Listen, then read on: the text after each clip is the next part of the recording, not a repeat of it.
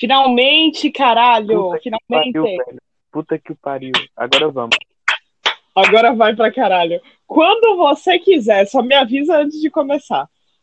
Vamos, agora já. Vamos, vamos. Vamos, direto. Vai, pode começar. O texto começa com você. Um, dois, um, dois, três e. When the lovers stop and the lights go down. Eu vou passar Não. mal. Vamos Dez. sério, vamos sério agora. Vamos lá. Vamos sério agora. Um, dois, um, dois, três e. Tum. Ai, caralho, então, Não vai dar, mano. Eu vou passar mal. Vamos. ai, caralho. Eu tô me segurando pra não falar. Um, dois, três. Please keep a take. Ai, vamos cantar. Só pra passar. Ai, off night. Soon all the Sun will Rise. Ah, ah, Oh, ah, ah, ah, ah, ah, ah, ah. oh.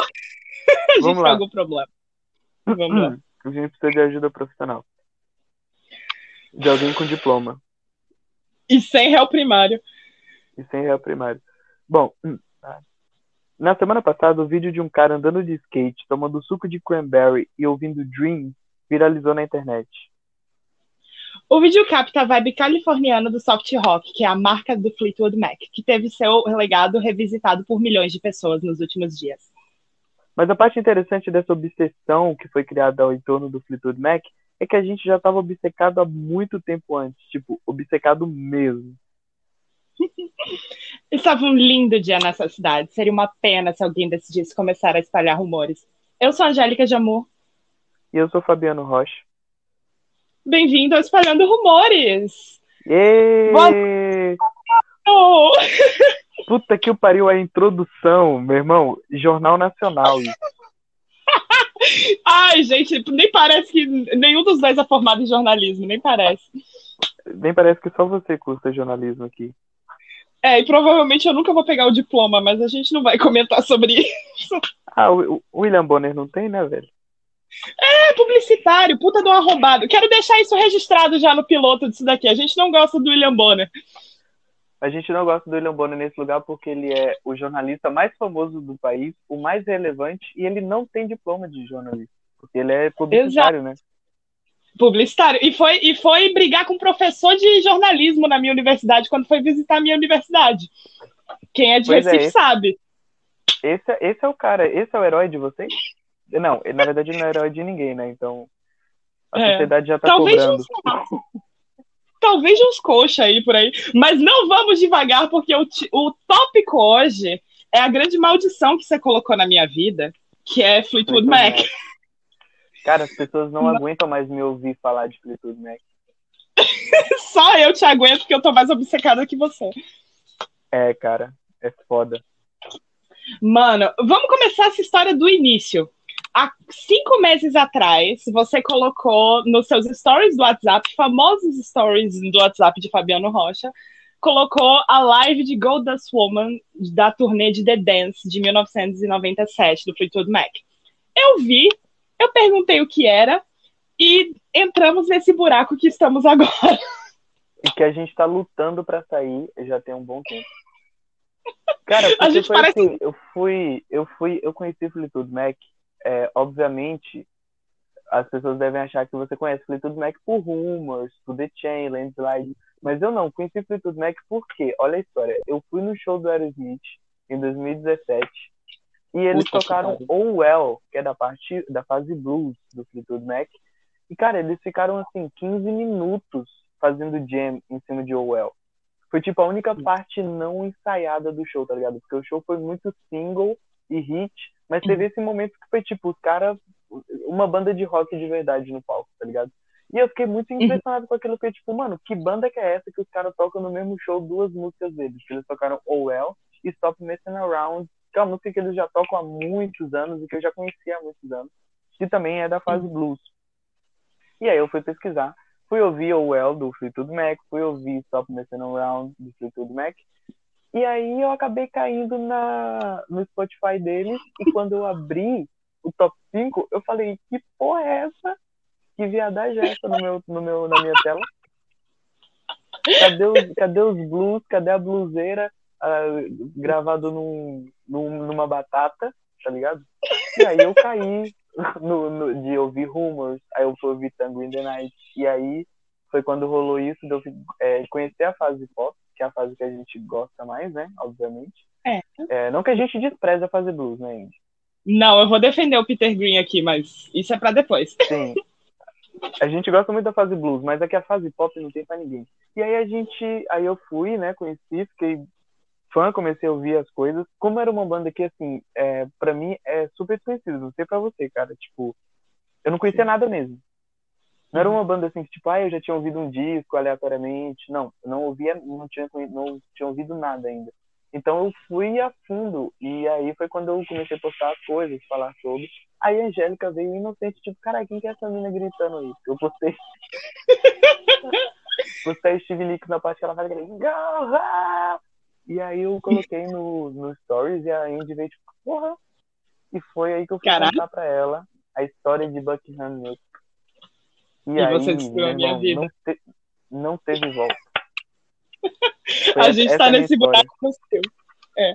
Essa Nossa, é a história cara. de Fleetwood Mac com a gente. Essa é história. E, tipo, literalmente fazem quatro meses que a gente entrou nesse buraco e nos últimos 15 dias, por algum motivo mágico, alguma bruxaria desse mundo, o Fleetwood Mac tá, tipo, tá, nesse momento tem três músicas do Fleetwood Mac no top, no top 5 do iTunes. Isso é surreal. Do, do iTunes dos Estados Unidos, né? Que é o maior é, mercado é, de música do mundo. E no Brasil, o Dreams entrou no top 15 agora no Brasil. Eu não sei mais o que, que tá acontecendo, cara. Eu tô. O que é muito tô... atípico, né? Porque Fleetwood Mac não virou no Brasil. A gente pode discutir isso mais lá pra frente. Mas Fleetwood Mac não toca no uhum. Brasil. Não é uma banda famosa aqui, tá ligado? Não. Foi famosa nos anos 70 porque tiveram algumas músicas de Rumors que entraram pra trilha sonora de novela e é. tal. E, tipo, já vendia com aquele selinho de tipo, ah, passou em tal novela. Mas tirando isso, eles nunca mais estouraram. E é uma banda que tem quase 60 anos. Sim, e aqui no Brasil eles não rolaram. Tipo, eles estouraram, tipo, os outros discos fizeram sucesso lá fora. Mas é porque eles não vieram uhum. fazer turnê pra cá, eles não vieram em Rock in Rio, eles não vieram. É. Acho que falta um pouco de interesse na banda em sair de Estados Unidos e Europa. Mas enfim, a gente pode discutir isso lá pra frente. Agora a gente é. vai falar Aí do, é quando a gente... do, do começo do bagulho, que foi quando o cara postou aquele maldito vídeo. mano, esse cara ele vai pro inferno sem escala por ter criado Sim, esse e monstro. Foi, e foi você que mandou, né, mano? O vídeo pra mim. Mano, eu não tinha visto. Você não tinha visto, né? Porque eu não, eu não uso TikTok, eu já tô velha demais para usar TikTok, não dá para mim. Mas se você vive. essa, essa vergonha eu não vou passar, cara. Mas se você vive muito no Twitter, que é um ambiente que infelizmente eu ainda frequento, você vai ver muito TikTok. Nossa, é totalmente insalubre o Twitter, mas é, a gente pode fazer até um episódio sobre isso, falar mal do Twitter, mas puta merda, agora não. infelizmente, eu tô muito inserida no fandom do Fleetwood Mac dentro do Twitter, que é onde é mais ativa a galera.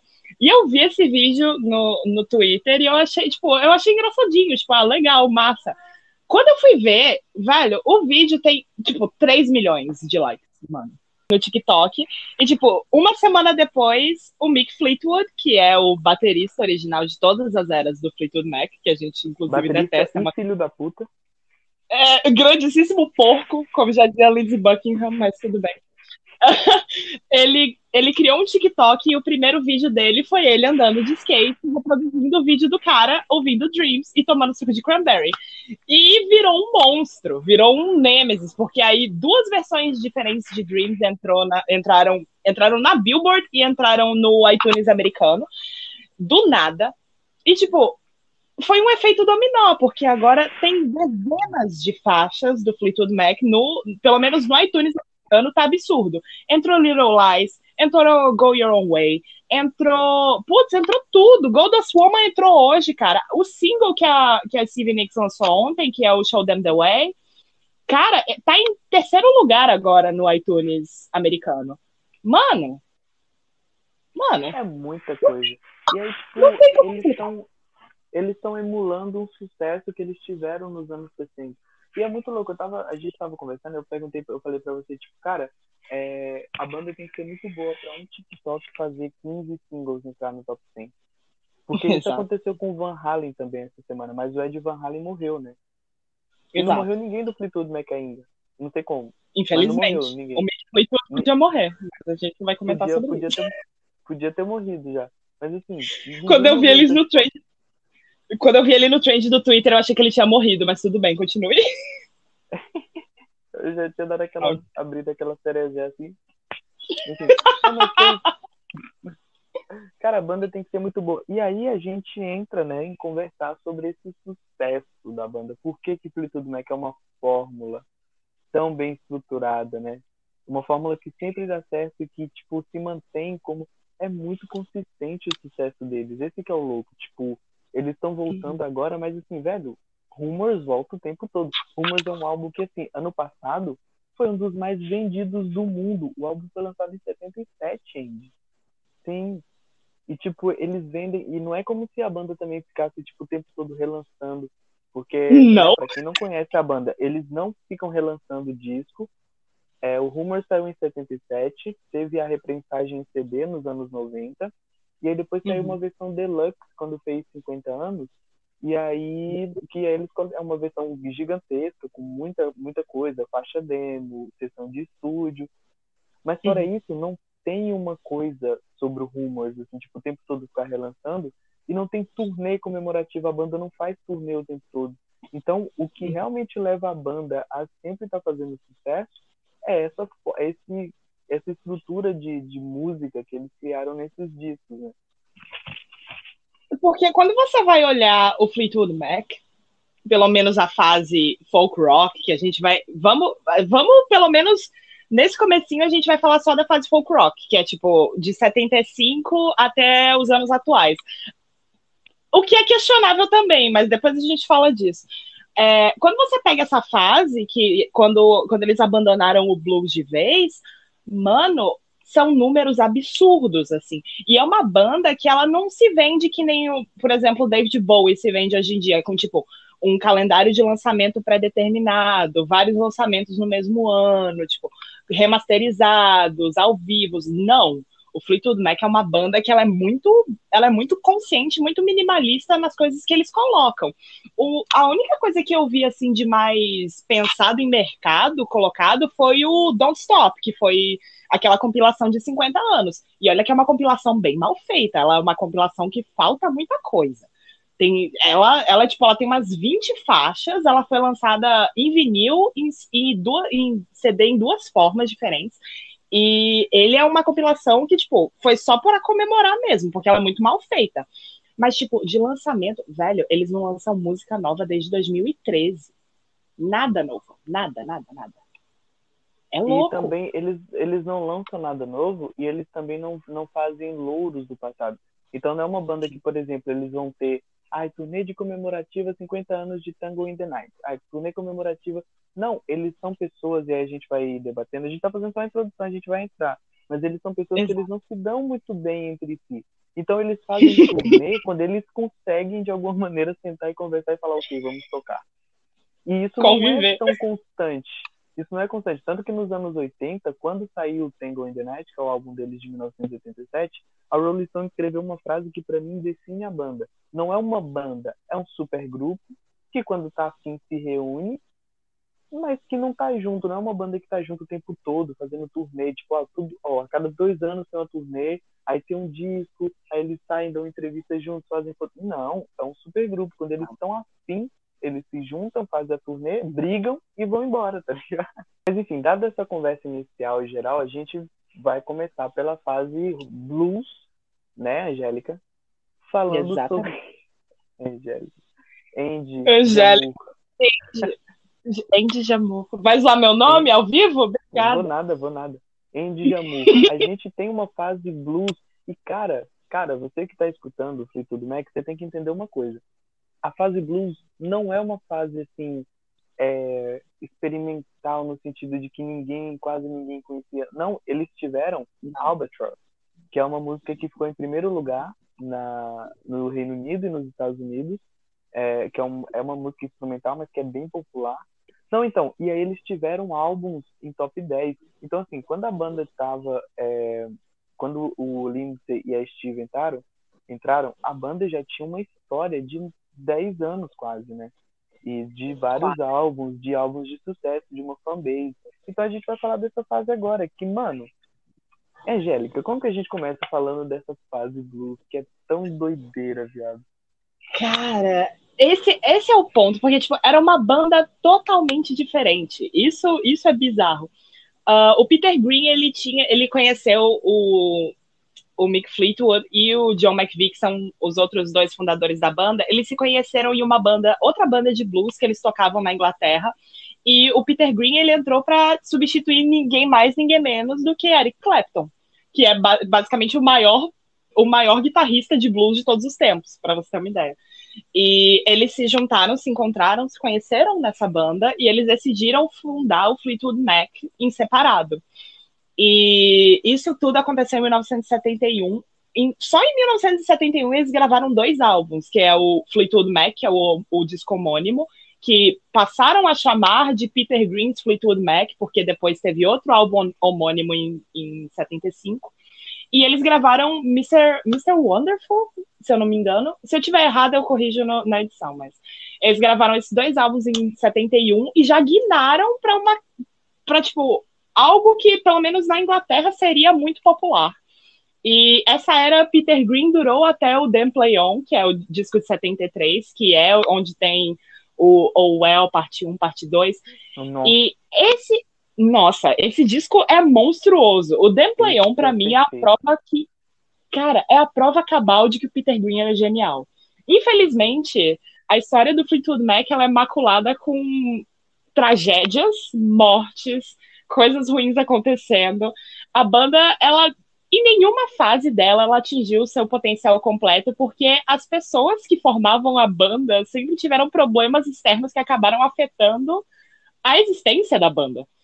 Uhum. É, é, absurdo. O Peter Green, ele em 73, ele teve, ele precisou ser internado porque ele teve complicações mentais depois de um uso acidental de LSD.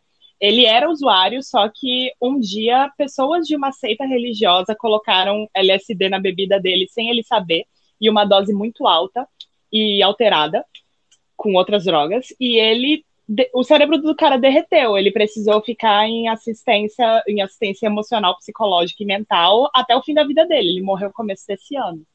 E isso Sim, cara, fez ele sair da vez que ele tinha, ele morreu esse ano, né? A última vez que ele tinha Sim. aparecido foi em 1998, se não me engano, quando eles foram introduzidos ao Hall da Fama, que levaram ele lá, tá ligado? Exato. Porque levaram quando quando ele recebeu, ele até tocou mas assim, o cara não era bem, ele perdeu completamente a noção de tudo. Ele, e, e ele saiu da banda por causa disso. Não foi tipo, ele não brigou que nem as outras pessoas. Ele saiu, tanto que a falta do Peter Green é uma coisa que se faz até hoje. É, tanto que o próprio Nick uhum. acho que ele sente um pouco isso. Que assim, tudo que ele fez depois foi para suprir a falta do Peter Green, que saiu sem ninguém pedir e sem ele mesmo querer ele saiu porque ele perdeu. Então, é uma falta muito, é tipo, uma falta quase paternal, assim, tá ligado? O pai que saiu pra, comprar cigarro e não voltou. E você fica esperando até é... hoje. A gente tá esperando o Peter Foi uma... Hoje, tá ligado? Foi uma perda de, tipo, o cara, o cara, ele foi, ele enlouqueceu, ele foi preso, ele morou na rua, ele perdeu tudo. Foi, um, foi, cara, é uma história muito triste, mano, porque realmente ele, ele tinha, ele mostra o tanto de potencial que ele tinha em Dem Play On. Se você não escutou o Well parte 1 e parte 2, pelo amor de Deus, vai escutar. Quando acabar este podcast, vá atrás de Dem Play On. Porque é um disco que até muita gente que não é fã do Fleetwood Mac Folk Rock sempre cita Dem Play On como disco de tipo, esse é o disco marco dessa banda. Todo, muita uhum. gente bate o pé e fala, não é Rumor, é Dem Play On. E Sim. até certo ponto, eu acho que eles estão corretos. O meu problema é, eu acho que não se pode comparar a, fa a fase blues com a fase folk rock.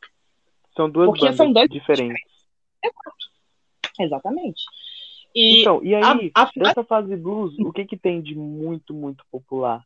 Eu acho que a música mais popular da, fra... da fase blues é Black Magic Woman.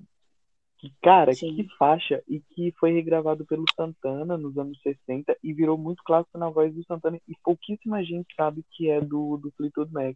Eu ia morrer sem saber. Eu sempre ouvi pelo Santana naquela pegada mais latina, não sei o que, aquela coisa meio skunk. E, Aquela tipo, coisa mais tambores, assim. É, mas latina total, que o Santana é México na veia, né? E, Uhum. e, tipo assim, é do, é do, do Fleetwood Mac. Então acho que essa música é a mais popular da fase. E, mano, que sonzeira do caralho Black Magic Woman, né, velho? Nossa. E a gente pode até citar como essa música ela acabou voltando pro line-up da, da galera do rock. Agora em 2000, quando eles estavam fazendo turnê em 2019, Black Magic Woman é uma música que voltou pro line-up. E Sim, na voz Nicks, fãs, é, os fãs ficaram, tipo, os fãs mais, essa galera que sente falta do, do, do Peter Green, eles ficaram muito felizes, porque a Steve cantando Black Magic Woman ficou do caralho, tipo, foi muito bom. E foi bom, foi quase um tributo, é que, tipo, essa banda é tão mística, que eu acho que talvez eles estivessem sentindo alguma coisa acontecendo, né? Porque eles Sim. nunca tocaram, eles tocaram Black Magic Woman em 87, na Shake the Cage, porque o cara que entrou pra substituir o Lindsay, ele era muito fã da fase blues. Então eles um colocaram dos dois. E entraram Um dois. vai. é, um dos dois, o que cantava. Ele era muito fã da fase blues. Então ele, e você que tá ouvindo e que não conhece a banda, vai ficar meio confuso mesmo, mas é só uma informação largada. Aí eles tocaram em 87, aí rolou a história da banda inteira, eles nunca mais tocaram Black Magic Woman, tocaram pouquíssimos meses antes do cara morrer. Então, né? Essa banda ela tem toda tem todo um misticismo em volta. Ela é tem carregada, como- essa porra aí. Nossa senhora, você, olha, pra você que tá ouvindo esse podcast por algum motivo desse nesse mundo e nunca ouviu o Fleetwood Mac, então, saiba que você vai escutar e vai sair com três obsessores depois. Fique Sim, pronto. Não tem como. Não Bom. tem como. Não tem como. E Então, a fase enfim. blues, ela. Ah, Seguindo, seguindo. Heroes Are Hard Seguindo. to Find é a quebra, né? Da, a primeira quebra É. da banda. ele, Não, ele começa Falei só. bosta, falei bosta, falei bosta, falei bosta. Cara, é que- então, ele é. já tava, ele já tava pendendo pro rock um pouco mais desde a entrada do Bob Welch em 73. Uhum. Porque a banda ela começou a virar uma concha de retalhos, porque quando o Peter Green saiu, eles começaram a tentar reestruturar a banda da melhor forma possível. Entrou a Christine Perfect para o line-up da banda e entrou o Bob Welch. E, tipo, tinha muita gente pairando em volta da banda também. Altos músicos, altos produtores. Muita gente passou pelo Fleetwood Mac porque era meio que um ponto de passagem quando você estava na sua carreira, porque era uma banda totalmente insalubre, assim. Todo mundo. Era um negócio bizarro. Todo mundo que chegava participava e fazia. E teve essa guinada quando o Bob Welch ele entrou na banda. Ele era guitarrista e era vocalista e também compunha algumas músicas. A Christine Perfect, que eventualmente virou Christine McVie, porque ela casou com John McVie. Eles, e eles começaram a moldar a banda de outra forma. Porque a Christine ela tinha uma formação de, de piano em blues, mas só que o estilo dela de compor era muito mais folk rock, era muito mais já, já voltada para esse lado. E o Bob Welch ele tinha outras referências também que já pendiam mais pro rock. E em Penguin de 73, eles já começam a pender um pouco mais pro rock. Para mim, segredo. Fabiano talvez não concorde comigo, mas para mim o disco que você, se você tiver que começar pela fase blues, comece por Penguin. Não vá direto para Dem Play. Não, eu, con- eu concordo. Eu concordo. Você tem que ouvir Penguin pra você dar uma, uma preparada no terreno que Dem Play On vai explodir sua cabeça, tá ligado? Mas primeiro você escuta Exato. Penguin. Primeiro você escuta Penguin, Penguin, porque- nossa, esse disco, eu falo dele sorrindo. eu tô rindo falando desse disco, porque, nossa, É, é- é meu favorito da era blues. Nightwatch, pra mim, é uma das melhores músicas que eles já gravaram. É uma faixa do Bob Welch. É genial. É, é linda, é linda. É uma faixa de. É quase sete minutos de faixa, você não sente passar. É lindíssima. Mas a virada de chave começou em Penguin. E desagou em Heroes Are Hard to Find, que é o último disco da era blues, que é de 74 ou 75? 4 74. com aquela capa bizarríssima. Ai, puta que pariu, Mick Fleetwood, não Não. dá pra mim não. Capa. Então, mas aí o que que acontece? Aí a gente começa a falar sobre uma coisa que vai acontecer muito, que a gente vai falar muito sobre nessa banda, que são affairs, casos conjugais, extraconjugais, putaria generalizada. de Por quê? Bob Welch, que entrou na banda no lugar de, de Peter Green, comeu a mulher do Mick Fleetwood, o dono da banda. Cara, outra coisa que se você nunca ouviu Fleetwood Mac, você precisa se preparar. Cara, o, pe... o chifre pesa. O chifre pesa legal. Pariu, meu irmão, mas a gente vai falar de chifre, a gente vai entrar nesse assunto especificamente mais pra frente. Mas agora é importante a gente saber hum. o fato de que, assim, o cara comeu a mulher do patrão, viado. imagina, nem foi demitido, imagina, né? E a o Bob Welch, ele teve. Fleetwood Mac. Fleetwood é de Nick Fleetwood, Mac é de John McVie. O cara foi comer a mulher do Fleetwood. Tipo... Cara, você não faz. Se, comer, se for comer a esposa do seu chefe, coma no sigilo. Não é... faça isso! Pelo amor de Deus! Obviamente deu merda. Obviamente o cara foi demitido. E fudeu de novo, porque a banda não tinha mais guitarrista. E a gente vai contar. Agora eu vou contar uma história que, tipo, essa história nem quem, nem quem participou da história conta essa história direito. Que é o quê? Um belo dia, no Central Stage, o, o Mick Fleetwood, ele escutou uma demozinha de uma banda, de uma duplinha folk rock, uma faixa que se chama Frozen Love, uma faixa de oito minutos. E quem era essa duplinha, folk rock falida, era Buckingham Nicks. Yeah. Ele lembrou Cara, isso é, isso é muito, isso é muito místico, assim. Tem coisas que pre precisam realmente acontecer, né? Ele escutou essa faixa em 73, o disco tinha sido lançado em 73, o Buckingham Nicks. Ele escutou a faixa em 73 e quando o Bob Welch foi demitido, ele lembrou, putz, o solo daquele cara que eu ouvi no Central Stage há dois anos atrás. Vou ligar pro cara. E aí, meu amigo, começamos com a fase mais lucrativa e mais popular do Fleetwood Mac. Que é, a que é o grande, que, que, talvez seja o grande foco, o grande motivo. Apesar da gente um, pagar um puta pau, ter um puta de um a fase blues no altar, que a gente acende velhinha pro Peter Green toda noite.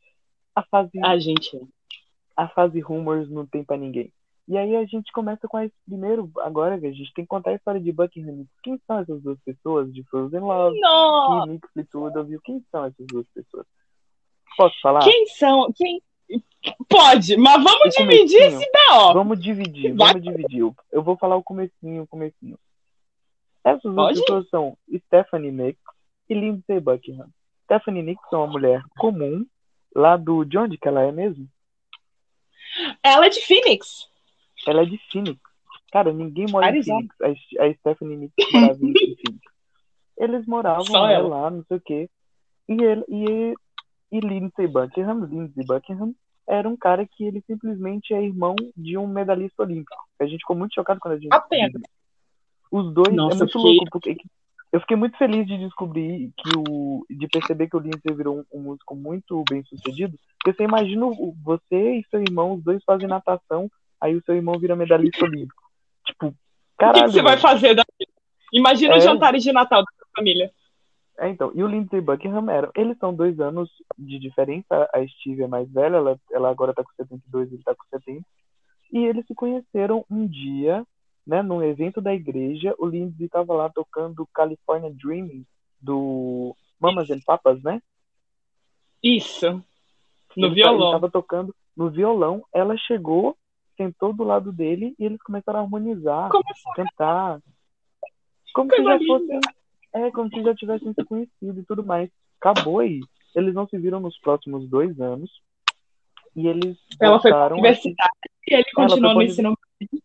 Ele continuou no ensino médio. A Steve. Foi isso, né? Ela foi no baile da escola e apresentaram foi. o Lindsay pra ela. Era... Ela? É... ela tinha namorado. Ela tinha... E aí foram apresentar o Lindsay pra ela, tipo, ó, oh, isso aqui. Aí eles se lembraram, tipo, caramba, a gente tocou aquele dia. E eles meio que se mantiveram ali em contato.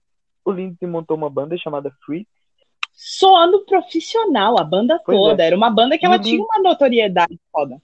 Sim, e o Lindsay não era, não era guitarrista, ele era baixista. Tanto que essa coisa dele ser é. baixista deu treta com o John McVie lá na frente, mas calma, a gente fala disso. Ele entrou como baixista, a Steve entrou ali como vocalista, porque a Steve não toca nenhum instrumento, isso é, isso é um fato importante, porque a Steve não tocava nenhum instrumento, não toca até hoje. É, uhum. Ela entrou só cantando. Eles fizeram freaks ali em 68 e tudo mais. A banda acabou. Em algum momento eles decidiram que eles não iam continuar. Mas os dois continuaram, não só como parceiros musicais, mas como namorados.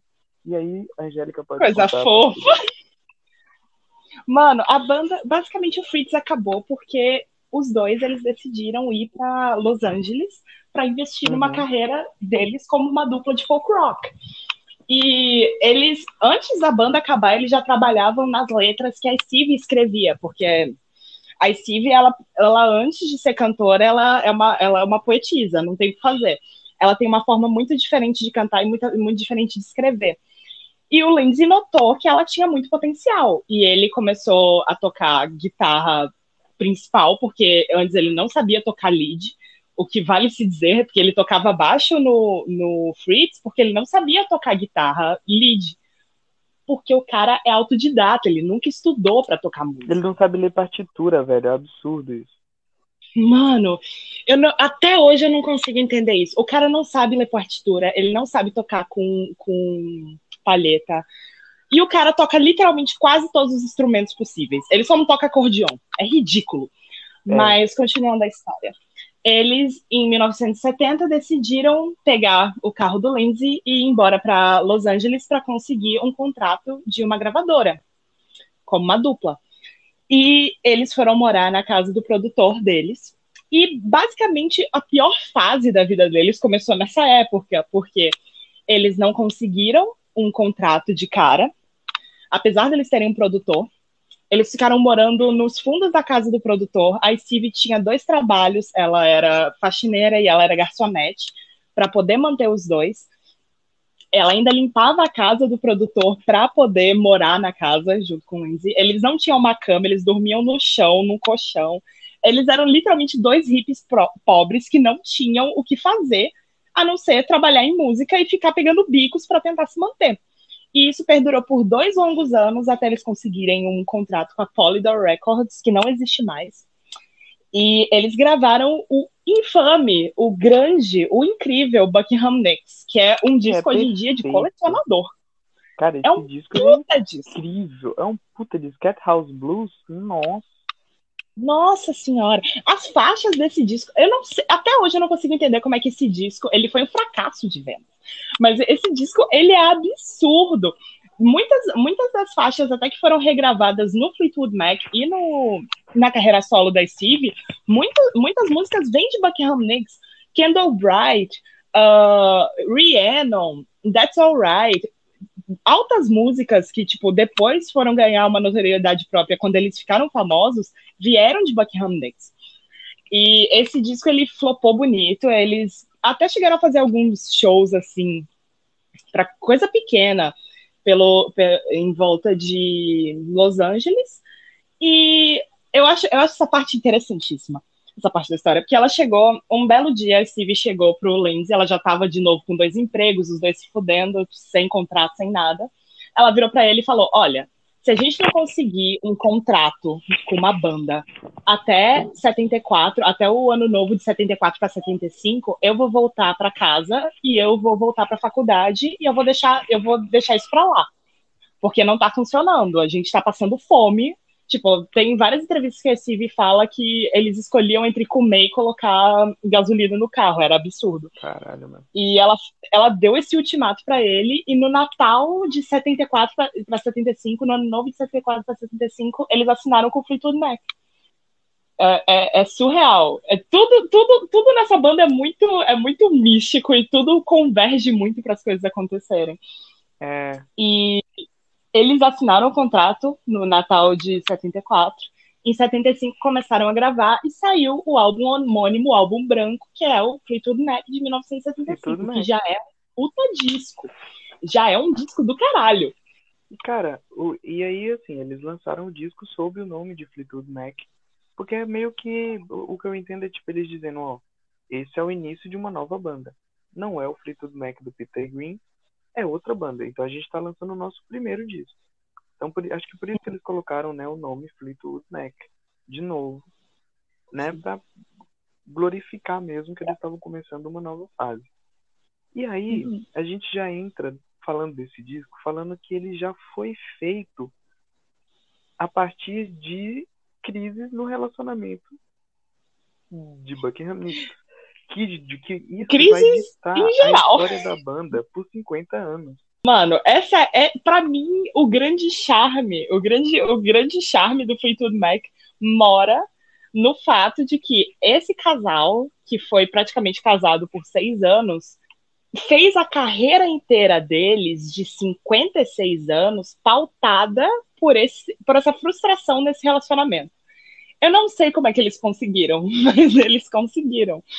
Porque 75, quando você pega o, o álbum branco, você já vê que está se deteriorando muito rápido o relacionamento deles. Você pega faixas tipo Landslide, Monday Morning, você pega, você pega até I'm So Afraid. São músicas que, tipo, você sente que tem algo de errado. Muito errado. muito, muito errado. É, foi, foi aí que começou, né, a dar. Você percebe que a, o, o casal já estava acabando no álbum branco, mas eles permaneciam, né, namorando, enfim. Uhum. É engraçado que tem entrevistas de 75, 75 não, 77, quando eles já estão separados, que, tipo, citam nas entrevistas como se o Lindsay fosse só tipo, como se ele fosse roommate da, da Steve, é como se ele só dividisse apartamento. É hilário. É, tem, tem muitos absurdos nessa história toda, porque tudo é, é muito fofoca. Como a mídia americana nomeia o Fleetwood Mac como a maior novela do rock and roll de todos os tempos. E esse título é muito apropriado. é sim. extremamente apropriado. Sim, sim, total. E hum, a banda ela deu muito certo de cara. O álbum branco ele vendeu quase 10 milhões de cópias. Foi foi meteórico. Do nada eles estavam ricos e tipo famosos e foi não teve um momento de aceleração, simplesmente não teve. Em seis meses eles estavam milionários. E chegou em 1976, que foi o ano que o John McVie e a Christine McVie se divorciaram. Eles se divorciaram, na verdade, já na turnê do álbum de 75, eles se divorciaram no meio da turnê. Sim. E logo depois, a Stevie Nicks se separou do Lindsey Buckingham, que foi, foi aí que o problema começou. Por quê? Vamos partir do princípio, deixar isso claro já, que, tipo, foi um relacionamento que acabou de todas as formas erradas. e, tipo, não tem, não tem como a gente escapar disso, porque eles, eles terminaram, assim que, ter, assim que acabou a gravação do disco de 75, eles voltaram brigados para casa, terminaram, e tipo, a Steven Nicks, ela fala que virou pro Lindsey Buckingham e falou, olha, a gente tá terminando, mas eu não vou sair da banda, nem você vai sair. A gente demorou muito para chegar aqui, não importa o que aconteça agora, a gente vai manter a banda. Ponto. E eu acho que foi aí que aí que fudeu, na realidade. Apesar das melhores é. coisas terem saído por causa disso, isso fudeu a saúde mental de todo mundo que tava ali.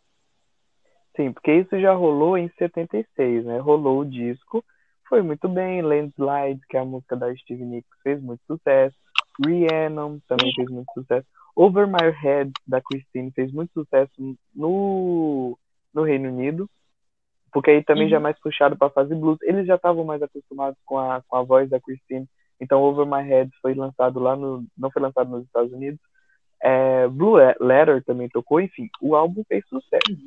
E então a banda tava, né, aí aconteceu, né, do sucesso a turnê, o relacionamento dos dois se desintegrou, porque aí é uma coisa que eles mesmos falam, é, droga, que eles já começaram a usar nessa época, a vida Sim. na estrada, eles estarem ali convivendo mais é, com outras pessoas envolvidas, com Sim. mulheres, homens, enfim, tudo isso que envolve. E eles são muito hedonistas. A gente vai. eles são muito. E aí, tipo, cara, isso. E aí em 76 eles entram para gravar o sucessor do álbum branco. E a história do término, é, eles estavam, eles alugaram um condomíniozinho, né? Um mini condomínio só para eles, para gravarem, em Salsa Little. E aí eles foram lá uhum. para esse mini condomínio. E aí, numa noite, depois de brigar pra caralho, a Steve Nicks chamou o Lindsey Buckingham, terminou com ele e meteu Not All the King's Horses, Not All the King's Men, Put It Back Together. Que é uma frase, da, uma frase da Bíblia, que em tradução livre diz: Nem fudendo que nós volta. É isso que tá, tá lá na Bíblia. Não tem, não Nunca. tem quem faça. Não tem. Não tem se o Papa vir aqui, é isso, é em tradução livre é isso. Se o Papa vir aqui, eu não volto. E, porra, isso foi, em isso foi em 76, quando eles estavam começando a gravar o seu grande Nemesis, um dos discos mais vendidos da história, 40 milhões de cópias, etc, etc, etc. 47,5. 47,5 rumors. Rumors. E, e aí começa, porque eles terminaram Mr. and Mr. Intense. É isso, né? Senhor e Senhora Intensos. Eles Nossa. começaram a, a escrever músicas um pro outro, simplesmente. Ele tava sofrendo ali com chifre, ela tava naquela fase de que, porra, eu que terminei, eu tô foda, eu tô bem, tô feliz. Tô- É meio tipo, as músicas dela são muito mais assim, é, olha, eu tô mais suave do Já que deu. você, você já deu disso tudo, não sei o que. As músicas dele são mais tipo, por favor, volta pra mim. Mas os dois estavam Não, escrevendo um pro peraí. outro. Peraí. Eu tenho, eu tenho objeções sobre isso, porque Goldust Woman é uma, é uma música que literalmente fala: olha, eu, eu tô uma merda, eu, eu sou um lixo, mas, tipo, eu, mesmo assim, eu ainda tô melhor do que você. Ela, tipo, os dois, eles não tinham uma boa visão de si mesmos.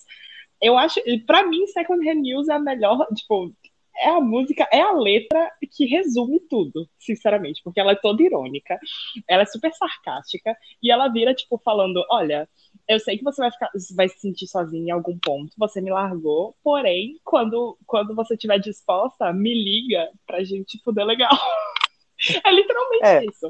Mas vamos contextualizar a galera que não conhece, né? Então eles entraram É. pra gravar, e aí eles acabaram, depois de muitas, muitas coisas gravadas, fecharam um disco de 11 faixas, na- nas quais quatro são da Christine McVie, três são do Lindsay, três, não, pera, é isso mesmo, né? Três são do... Second Hand News, é, Never Going Back Again, uh, Go Your Own Way, e I Don't Wanna Know é de Buckingham Nicks, então conta como dele também, são quatro. Então, é, então são três do Lindsay, três da Steve, quatro da, da Christine e uma que é, é de todos, né?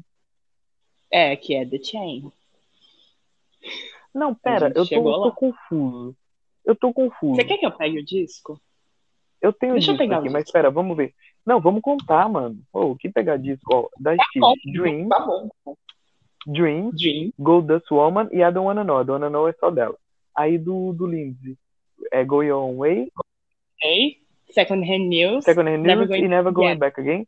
Da Christine. Isso. É, são quatro mesmo. É que eu tava com medo Don't de não dar Stop. 11, mas é isso mesmo. Songbird. You Make Love. Fun. Obey e You Make Love Fun. Isso. E The Chain, que é, que é a única música da discografia deles, que é considerar que é creditada aos quatro. Porque é uma música que ela é feita uma Cinco. coxa de retalhos, né? Aos, Aos cinco, isso. cinco.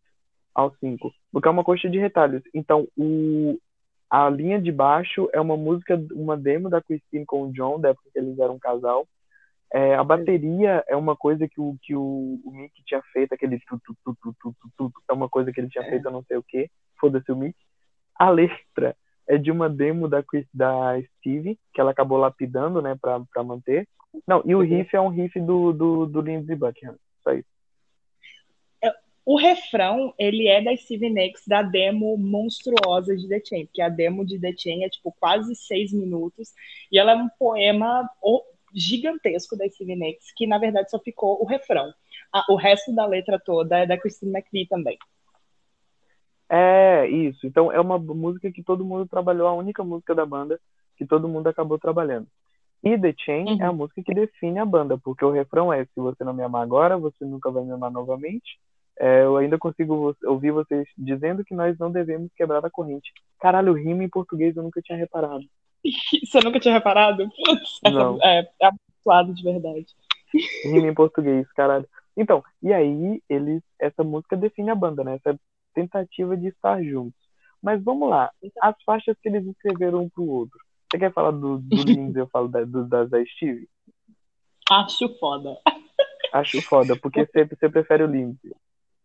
É, porque deixar, vamos deixar isso claro aqui pro ouvinte, porque isso provavelmente vai virar um easter egg. O meu membro favorito do Fleetwood Mac é o Lindsey Buckingham. O membro favorito do, do, do Fabiano é a Stevie Nicks. Olha, É. você pode até falar que você defende o Lindsey, mas a gente sabe pra onde a corda aperta. É pra Steve, é pra Steve, eu tenho uma coisa com ela, velho. A gente tem sérios problemas, mas não vamos entrar nos problemas Enfim, não vamos entrar. Esse é, esse é, isso, é um, isso é um documento. Isso não é, não é, não é zoeira pra gente ficar aqui falando que a gente queria comer os dois. Isso aqui é documentação. a gente não vai dar o diagnóstico freudiano no primeiro episódio disso daqui, não. mas tudo bem. As músicas do Lindsey Buckingham é a, a primeira faixa, que é Second Hand News, que particularmente é minha favorita, porque ela ela é, tem o mesmo tom e o mesmo tema de todas as outras faixas dele nesse disco. Porém, Second Hand News tem toda tem todo um humor por trás, apesar do amargor do dele estar tá amargando esse término, ele ele vê de uma forma de tipo, ele sempre isso é algo recorrente na visão do Lindsey Buckingham nas músicas dele sobre a Stevie, que ele vê ele vê a pessoa por trás de toda a fantasia que a Stevie Nicks vende, porque ela tem toda Sim. aquela figura mística, independente, solitária e tipo, ele vê a pessoa por trás dessa fantasia, uma pessoa frágil, uma pessoa que se sente sozinha, uma pessoa que é insegura. E Second Hand News é basicamente ele jogando isso tudo na cara dela. É... o que não é muito legal não é muito legal de você fazer, porém é engraçadíssimo para nós que estamos olhando de fora. Porém, aconteceu. Você não se, não se deve fazer, tipo, mas, porra, o cara escreveu uma música sobre isso, já aconteceu, a gente está só comentando. Não estamos influenciando ninguém é. a fazer isso. Não estou julgando ninguém. Quem sou eu para julgar? Quem julga é Deus. Mas. Eu apenas é, aponto o dedo. Exato. Quem bota o defeito é Deus. Eu só comento. Uh... Mas Second Hand News, ele tem, tipo, tem coisa. Uma, uma coisa que você precisa saber quando você vai escutar o Lindsey Buckingham, ele não tem filtro, ele não é um poeta, ele não vai florear as coisas, ele vai chegar e vai lançar e vai, a braba. Ele vai falar, você vai tomar no seu cu, e é isso. é isso. Exatamente. Exatamente. A Steve, já, é a Steve já é o oposto. Exato. Ele, é ele, ele, chega em ele chega em Second Hand News e ele fala: Olha, quando tudo der errado, quando você estiver cansada, você me liga que, que a gente deita na grama e transa legal. É literalmente isso. Tem, tem uma. Isso, isso é, é a tradução livre e aberta de uma, de uma, de uma estrofe de Second Hand News. Eu não tô nem brincando. Sim. E já estive, vem logo na sequência do disco com o Dream, que é a com música Dreams. que gerou, que gerou essa porra desse podcast, que gerou a grande, o grande acontecimento da internet nos últimos tempos, que foi a ascensão mística não explicada de Fleetwood Mac, que é o maior hit da banda, é o único hit da banda a chegar em primeiro lugar, o que é esquisito, né? Uhum. Porque eles têm Exato. muitos megas hits, eles são, tipo, você entra no Spotify dos caras, os caras têm, tipo, 400 milhões de, de views, de streams nas músicas.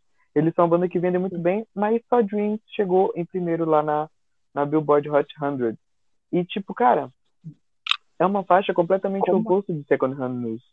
Second Hand News. Porque ele. É, a Steve, ela, ela é o oposto. Então, tipo, ela pode estar tá morrendo de raiva. E aí, quando a gente chegar em Gold da vocês vão entender o que é estar morrendo de raiva. Mas ela tem uma coisa mais de poetisa. Essa, esse personagem que a Indy falou, a Indy definiu perfeitamente. Esse personagem solitária, bem resolvido, não sei o quê. E ela vende isso muito bem. E ela escreve isso muito bem também. Então, Dreams é uma música que, assim, é passiva-agressiva pra caralho. Porque mesmo que ela tenha terminado, ela vira e diz assim, no, no começo da, da música, né? Agora você, vem você de novo, você diz que quer o seu, a sua liberdade, que quem sou eu para te manter aqui? Tipo, e aí no refrão ela diz, né? Quando a chuva te lavar, você vai perceber, né? Que as mulheres. Então ela já estava falando sobre tudo isso que aconteceu, né? Da, das mulheres que estavam chegando, do dinheiro, da fama, e é uma balada lindíssima, cara. Dreams é incrível. E Dreams é uma música que tem uma célula musical que é tudo que a Steve faz, né? De uma maneira uhum. geral. É uma música que ela, ela não tem um punch.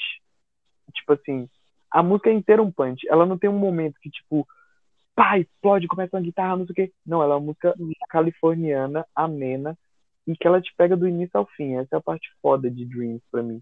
É que ela não tem um, um, momento que você fica esperando que ela vai explodir na sua cabeça, que você vai, tipo, caralho. Não, você começa a escutar, ela vai do mesmo jeito e, tipo, aquela mensagem entra, tá ligado? Em você. Esse, esse é o foda da poesia da Steve pra mim, sabe? É que ela não precisa uhum. fazer o que ela faz em Gold da Sua que é gritar. Ela não precisa gritar o tempo todo. Ela pode simplesmente falar que você vai entender o que ela quer te dizer, aquilo vai te, tipo, te transtornar, entendeu? Mano, você sabe, tinha uma época que eu discordava de você sobre Dreams ser uma música passiva-agressiva, mas quando você pega, tipo, uma das últimas estrofes de Dreams, que, que ela literalmente fala é, só eu que quero estar tá por perto para compartilhar dos seus sonhos. Mano, apesar dela pagar de superior, não tem porra nenhuma superior. Não tem nada. Não tem nada. nada. As pessoas extremamente sequeladas. Logo depois, logo depois tem uma faixa da Christine McVie que infelizmente a gente vai ignorar porque as músicas da Christine McVie elas, elas são muito impessoais na, na maior parte do tempo. Mas vem Never Going Back Again, que é uma música que ele escreveu ainda na época de Buckingham Nicks, só que ela tomou uma, um significado totalmente diferente. Eu guardo muito no meu coração uma, um comentário que ele fez em 93 sobre Never Going Back Again, que ele fala que essa música ela transmite um sentimento de quando você é feliz uma vez, você acha que nunca vai ser infeliz de novo. E cara, isso bateu, isso bateu em mim, tão doído, cara. tão cara, doído. Essa música, a letra, a letra dessa música é do caralho. Ele fala, né, que o, o refrão, ela me, não é no a primeira estrofe, ela diz, ele fala assim, ela me fez, né, quebrar, me fez cair, me fez perceber onde que eu estava, né, onde eu estive. Que é justamente isso, tipo, aquela queda que você tem, né, mano? Tipo, quando você tá passando uma coisa muito boa e essa coisa acaba e você fala, tipo, caralho, mano, é, eu tava feliz, mas, porra, a minha vida não é completamente feliz e nada é para sempre. Então essa música, ela é isso, mano. Ela é dizendo isso, né? Eu, eu é, tava feliz, mas ela, eu não tô mais. E ela tem um espírito de tipo de, de contradição, que é também um dos, um dos fatores principais da relação da banda e deles dois. Que é que ele, fala na primeira estrofe que teve essa queda, que ele se fudeu. Mas só que chega na segunda estrofe e ele fala: venha de novo me ver. Tipo, quando você der a volta, venha me ver de novo. Por isso eu acredito que essa música é pra, pra, pra Steve mesmo. Mesmo que ele tenha escrito pra outra pessoa, a Steve tava atrás, tá ligado? Porque não faz sentido não ser Buckingham Nicks isso. É, não, cara, eu até acredito, talvez ele tenha escrito pra outra pessoa, mas na época que ele gravou, ele tinha ela em mente. Impossível, é. impossível. Mas é, é para mim é uma das faixas minhas faixas favoritas e tipo você, assista ele tocando ao vivo Never Going Back Again, porque é ele, ele. É... ele mete, ele ele joga a alma dele. Mas enfim, aí a gente dá um pulo pra Go Your Own Way, que a gente não vai ficar falando faixa a faixa, tá ligado? A gente vai falar só as mais importantes. A gente, para quem tá achando que a gente puxou o, o saco de Buckingham Nicks, a gente vai falar sobre, mais sobre a Christine, que é uma escritora muito forte na banda também, um pouco mais pra Sim. frente no Tango in the Night, que é o álbum mais importante dela, que é onde ela se põe como uma figura, tipo, a figura principal da banda é a Christine. Independente, do, independente dos dois, é ela. Mas enfim, a gente vai continuar só em Buckingham agora porque eles se dominam o álbum com Go Your Own Way. Exato. A eterno, o eterno beijo de despedida, porque essa música é, define assim, né? Aquele último beijo e tu fala Nossa. vai embora, pode ir. É não, na moral, essa música, essa música, velho, essa música foi o que, para mim, na minha opinião, foi um dos três pilares para estragar o relacionamento deles pro resto da vida. Porque existem relatos, assim, agora a gente vai chegar na parte dos boatos, né? Boatos é, não. Rumors, Vamos espalhando rumores. É, espalhando rumores, porque a gente tem os famosos contatinhos por fora. Então, se diz que, tipo, a primeira vez que a faixa foi tocada no estúdio para a banda toda escutar, a Steve levantou e foi embora, porque ela sabia que a música para ela. E literalmente a música fala: "Olha, você agora você quer sair por aí dando para todo mundo? Você pode ir porque eu tô pouco me fudendo para você". Sim. O, o refrão, que é o refrão que a Steve ela conta, né, depois em várias entrevistas, que ela demorou anos uhum. para superar, que é packing up, checking up is all you wanna checking do. Up is all you wanna do. Checking Nossa up é tipo fuder, tá ligado? É, você sair dando por aí. E tipo, tem, tem entrevistas de 97 dela falando, eu nunca vou perdoar ele por ter escrito isso. E o que, que ela fez em resposta? Ela escreveu Goldust Woman. Que agora chegou, chegamos nós. Goldust Woman é minha música favorita da banda. É uma das Foi a primeira música que eu Sim, eu consigo definir como uma das minhas músicas favoritas da vida já. Cara, essa música, você, quando você escuta ela, você percebe que ela tá carregada de muita energia. E nessa música ela responde isso que a Andy disse. Que assim, quando. Eu tenho certeza que ela escreveu nessa, nesse, nesse momento que ela levantou para ir embora, ela escreveu Good Woman. Porque ela diz assim, cara, é, o refrão é assim: é, Did she make you cry? Make you break down? Shadow your illusions of love. Is it over now? Do you know how? Pick up a pieces e go home. Ou seja, meu irmão, a mina te fez chorar, filha da puta. Honra tuas calças, caralho. Vai ficar chorando por causa de mina aí, porra. Tá maluco, doidão? Se orienta, Ai, filho. Mano. É isso, é isso. Se orienta, cuzão. Nossa. É se orienta, cuzão, nome, a tradução livre desse música. E aí, ela veste. Ela veste o personagem, mano ela Goldust Woman, então assim, o que é Goldust? Ela fazendo referência já ao vício em cocaína que ela estava começando a ter. Então ela já está se colocando uhum. dentro da personagem. Então ela canta uma letra muito metafórica, mas que você entende que ela está se endurecendo. Ela está dizendo tipo, mano, eu não tô mais nem aí para você.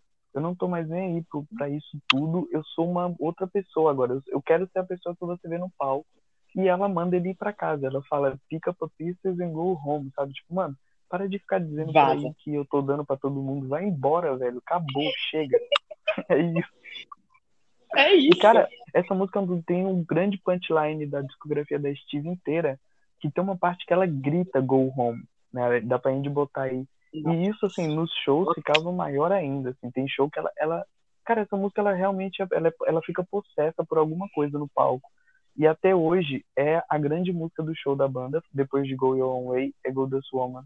É uma música que ao vivo eles deixam hoje até 15 minutos. A Steve faz danças, enfim, ela entra numa vibe dessa música, porque até hoje acho que ela tenta comprar que ela não tá nem aí pra ele, tá ligado? Ai, até cara, hoje. É... é... uma música meio country, né? Falando sobre a, a estrutura musical, é Sim. é meio country, né? Tem um violão bem country, na verdade, e o refrão fica na cabeça que você não consegue sair daquilo, não, gente.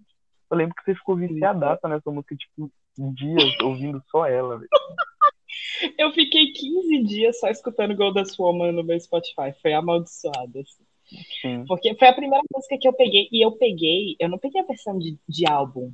Como eu falei no começo do podcast, eu peguei a versão live de The Dance. Mano, a versão de The Dance, pra mim, é tipo. É a banda inteira em seu melhor. É, mas a, é, gente é vai falar de, a gente fala de Dedence depois, mas a gente fica. É, vamos chegar em Dedence ainda. Agora a gente a vai gente pra onde, mano? A gente vai pra Tusk. Que, na minha opinião, eu vou deixar claro já, é o melhor álbum gravado de Fleetwood Mac até hoje. Eu, eu, eu vou deixar isso aqui já. Eu discordo. Não. Acho que Rumors é, é insuperável.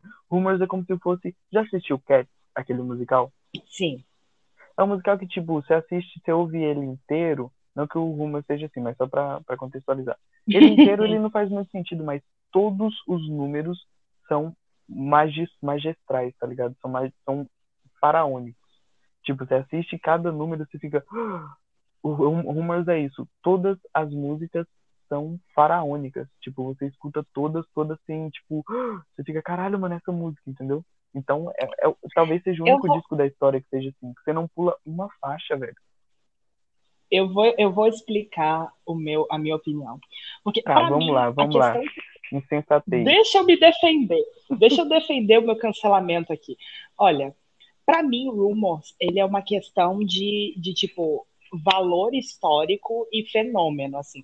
Porque, para mim, esse disco é, vai ser, tipo, é, é uma maldição. Não tem como se livrar desse disco. Ele vendeu 47 milhões de cópias. Ele vende quase 5 milhões de cópias todo ano desde que foi lançado. Esse uhum. disco não tem como se livrar desse disco. Saiu raspando premiação, tudo que tinha para ganhar, esse disco levou, cara. Ele, ele tem literalmente seis discos de platina em cima de Rumors. Rumors é um fenômeno de geração. Tusk é um disco de valor de produção. Disco é um disco que você pega e você realmente entende qual é a importância do Lindsey Buckingham na banda. Aí que entra a minha parcialidade nisso. Porque é, total, o Lindsey total, Buckingham. Total. Desculpa, mas ele, ele coproduziu todos os discos até chegar em Rumors. Os dois discos até chegar, até é, chegar ninguém, em Tusk. Ninguém meio que confiava nele, né? Porque, tipo, por exemplo, é. ele produziu o Rumors. Essa é a parte louca, mas ninguém confiava nele o suficiente. É. Aí colocaram a banda inteira. Ele ele nem é creditado individualmente. É, é acreditado é como Fleetwood Mac, porque ninguém tipo, confiava muito em jogar a produção só no nome dele e lançar um disco com a produção do Lindsay, entendeu? Então acreditava Exato. a banda toda, mas foi ele quem produziu. E o primeiro também. Exato. E, o, e chega em Tusk, e Tusk ainda tem esse problema, porque teve dois produtores de fora. Então, uhum. cita os dois produtores, cita a banda, só que eles tiveram que botar a, obrigado especial para o Lindsey Buckingham, porque ele basicamente, a, Not That Funny e e I Know I'm Not, I'm Not Wrong foram duas faixas que ele gravou em casa, ele gravou sem a banda, porque teve todo um problema sobre o follow-up de Rumors, né? Porque o que, que você faz quando você grava. O que, que você faz depois de gravar uma, o disco mais vendido de todos os tempos? O que, que você faz? Na época, né? Porque depois o thriller passou, mas. Exato. É, por muitos é. anos. Então o thriller saiu em 1980, né? Então, por três é. anos, o Rumor foi o disco mais vendido da história. E foi nesses três anos que eles tiveram que fazer o Rumor, o Tusk. Então, eles tinham esse peso de um disco que vendeu 20 milhões de cópias em dois anos, tipo, sendo 10 milhões só nos Estados Unidos. Então eles tinham, eles estavam com esse peso. E o Lindsay, talvez por ser o mais, o mais desprendido, aí ele tomou as rédeas. Ele falou: Não, beleza, vocês estão meio perdidos, joga na mão do pai. Passa pro pai que nós matamos o peito e manda, ele joga na coruja. E aí o cara é, que... na coruja, viado, onde a coruja dorme. Porque ele meteu o Tusk e, tipo, mano, na época que saiu, né, é. vendeu só 4 milhões na época. Né? Só, né? Diz, Porque... a gente diz, tipo, dois anos. O que não é pouco você vender 4 milhões em dois anos. É, Eu ia é falar. Um, é um bom número. É o mesmo número que o primeiro Tusk é um disco duplo. Tusk é um disco duplo. É muito mais faixas. caro. Vender... É muito mais caro, muito mais inacessível. Então vendeu, vendeu bem. O problema é que o Rumors tipo a única pessoa que conseguiu emular o sucesso, as duas únicas que conseguiram emular um sucesso de vender 40 milhões de cópias e vender 30 no outro, Michael Jackson e Madonna. Apenas. Só. Porque se eu vou pegar todos os outros artistas, mano, vender 40, 30 milhões de cópias é muito absurdo. Então, tipo, os que venderam até 20 conseguem, conseguiram manter. Agora, 40 milhões é uma marca muito absurda. Então, fora o rei e a rainha do pop, né, popular, uma banda de rock fazer 40 milhões e no seguinte fazer algo parecido é impossível. Então eles venderem 4 milhões é tipo, parabéns, vocês conseguiram se manter bem. Mas obviamente que teve um peso em cima do Lindsay por causa disso, né? Que pesou até nos anos 2000, mas a gente vai chegar lá. É. Você vai ficar puto comigo, mas tudo bem. É, Mano, o que, que tem Tusk? É o que, que tem Tusk de legal? Vamos falar sobre a questão. O que, que tem? O disco inteiro? Não, o disco, não. A faixa título. O disco é bom pra caralho. Não, não discordo que é bom, não, hein? Eu amo Tusk. É, por favor, né? Não faz isso comigo. Mas para mim, a gente tem que citar aqui que Brown Eyes, que é uma música da Christine McVie desse disco, ele tem uma, uma linha de guitarra que é do Peter Green. O Peter Green tocou em Tusk. Você é... sabia disso? Não, não sabia, mas eu sei que. Mas o Peter Green ele, ele vai aparecendo a, a, história da banda. Tipo, a banda não, não como a gente diz, né? É, é uma figura paterna. Então o Peter Green ele é como Exato. se fosse um deus pairando sobre o Fleetwood Mac. Então quando ele recuperava um pouquinho da sanidade, ele aparecia, fazia um show. Tem foto dos membros da banda com ele, tipo, depois, né? Até os que não conheceram ele, né? Exato. Né? Então todo mundo pagava um puta pau pra ele, ele aparecia às vezes, fazia um show em uma premiação especial. Então ele foi um cara que, apesar de estar louco, a banda tinha um respeito, e isso eu acho lindo, velho. Tipo, de, eles é traziam é o Peter Green sempre que eles podiam, né? Eles tinham uma coisa com ele, assim, que era foda. Tipo, Tá vendo é um coisa boa que o Mix de tudo fez na vida, né? Eu concordo, concordo. Porque a gente, a gente partilha do ódio pelo e tudo. E, inclusive, a gente pode fazer esse adendo que, tipo, uma das fases mais pesadas emocionalmente para Steve Nicks Caralho, foi a, a fase falou, A gente não falou disso. Nossa, mano. Nossa, a gente, já tô Ah, mas agora eu lembrei. Então estamos indo. Mas é a bom ter lembrado então tipo, por causa de Angel causa de Angel. Então foi bom você ter lembrado agora. Angel, Storms, Beautiful Child, tipo, músicas que são super pesadas. As músicas, para mim, o auge da Stevie Nicks como compositora foi em Tusk. É absurdo, é louco, é Storms, é doentio. Storms é de fuder. Storms, olha, se você tiver com algum problema na sua vida, não escute Storms, porque, vai, vai vai fazer você uma janela. Exatamente. Mas Não vamos lá. isso. O, o, o, o, o Nick Fleetwood, caralho. Conta aí, conta aí. Então, é, a Stevie Nicks, ela tem, ela tem esse histórico de péssimas escolhas é, para parceiros. Acho que a única vez que ela realmente acertou foi com o Lindsay. Mas, tipo, ela tinha acabado de sair de, de um relacionamento com o Don Handley, do Eagles, e ela. Aliás é, aliás, é engraçado. Vamos fazer esse adendo que, assim, saiu Rumors em 77. Comecinho de 78 sai Hotel California. Ou seja, ainda deu tempo dos dois discos disputarem é, os prêmios juntos. Então, assim, o Don Henley tava com a Steve e o Lindsay tinha acabado de terminar com ela. Então tava meio que uma disputa. Eles se odiavam na época. E eles estavam em todas as, as premiações juntas e ficavam um disco disputando o primeiro lugar com o outro, porque os dois estavam vendendo muito. E assim, E o Rumors? o Rumor Saiu. saiu raspando todos. E são todos os vídeos de, de prêmio que você vê, tipo assim, ah, álbum do ano. Aí, Hotel California, Eagles. Aí o outro, Rumors, Fleetwood Mac. Aí, cinco segundos depois, o vencedor é Rumors, Fleetwood Mac. Eles saíram. É foda porque eles eram dois músicos que faziam a mesma coisa nas, Sim. nas respectivas bandas. Eles eram muito bons no que faziam. E foi, foram duas pessoas que comeram a mesma mulher. Então, fudeu. Então Fudeu. rolava. E E, cara, e a teve essa história deles, eles foram introduzidos no mesmo ano no Hall da Fama do Rock and Roll. É absurdo a história deles. Quem foi o filho da puta que deixou isso acontecer, Nossa. mano? Cara, não, obviamente foi intencional, mano. Mas enfim, continuando. Mano, né? Conta pro, pro ouvinte, porque o cara deve estar curioso. Que, que, que porra que é essa história? O que que aconteceu em 79? A Stevie Nicks, ela tinha acabado de terminar com o Don Handley, que foi um relacionamento bem curto e bem traumático, porque ela engravidou e, e perdeu a criança. E, e ela teve esse momento super frágil. E o que, quem me aparece para consolar a mulher nesse momento super frágil? Mick Fleetwood, que, estava, que tinha voltado com a 3 metros de esposa. altura. É, a, a mistura do Marquito com o Vitão de 3 metros de altura chegou.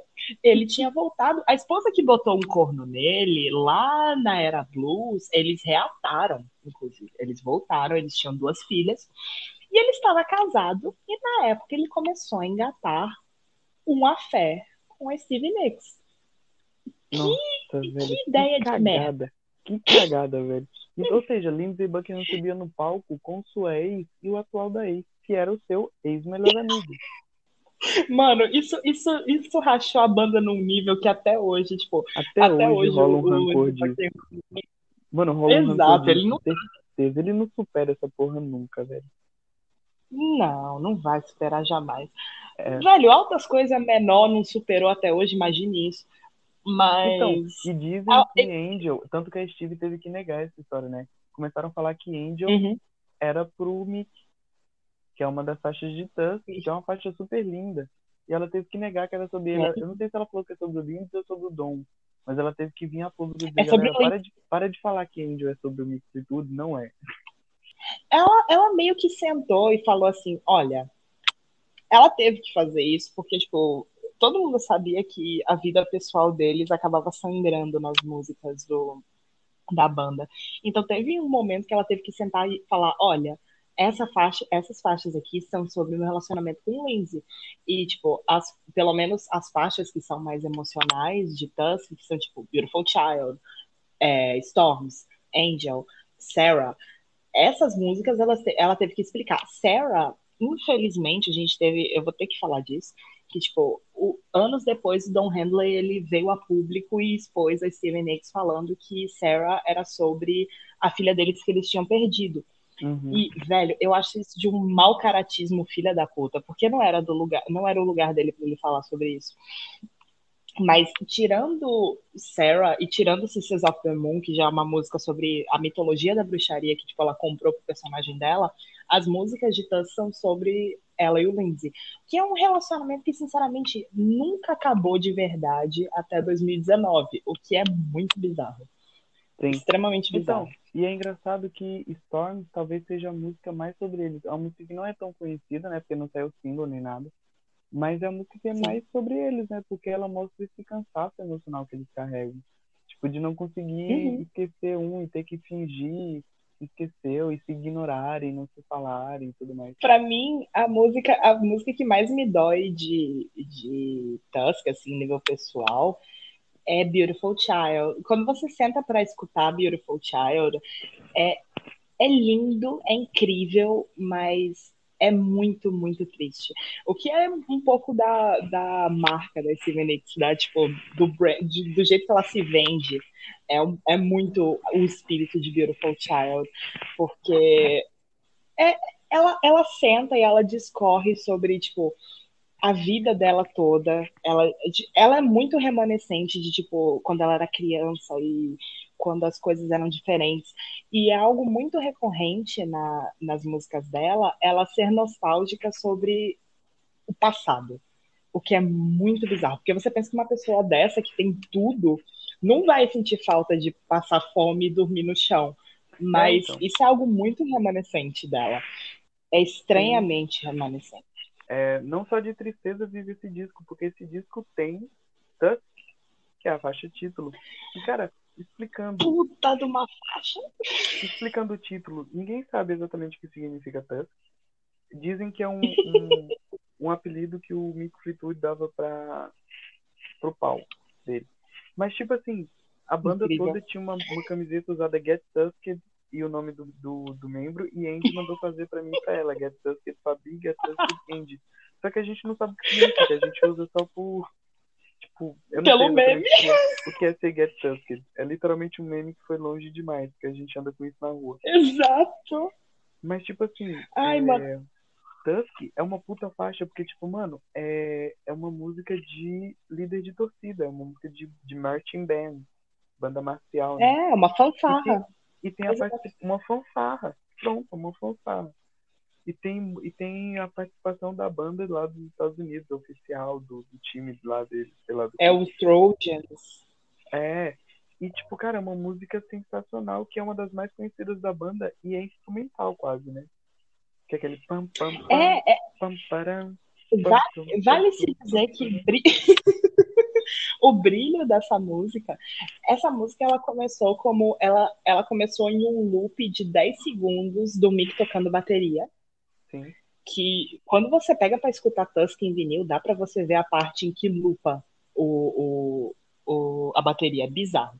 O Lindsay pegou essa, essa bateria e ele colocou por cima o barulho de, tipo, ele gravou uma galera andando e, tipo, conversando no, no estádio, colocou por cima e ele colocou aquela letra nada a ver com, com o espírito da música, ele cantando por cima, e ele decidiu adicionar a banda, a banda marcial depois e virou esse essa, essa coisa homérica que é Tusk, porque eu acho que é uma das músicas mais grandiosas deles, assim, e mesmo, é uma das músicas mais, é um dos singles mais vendidos da banda.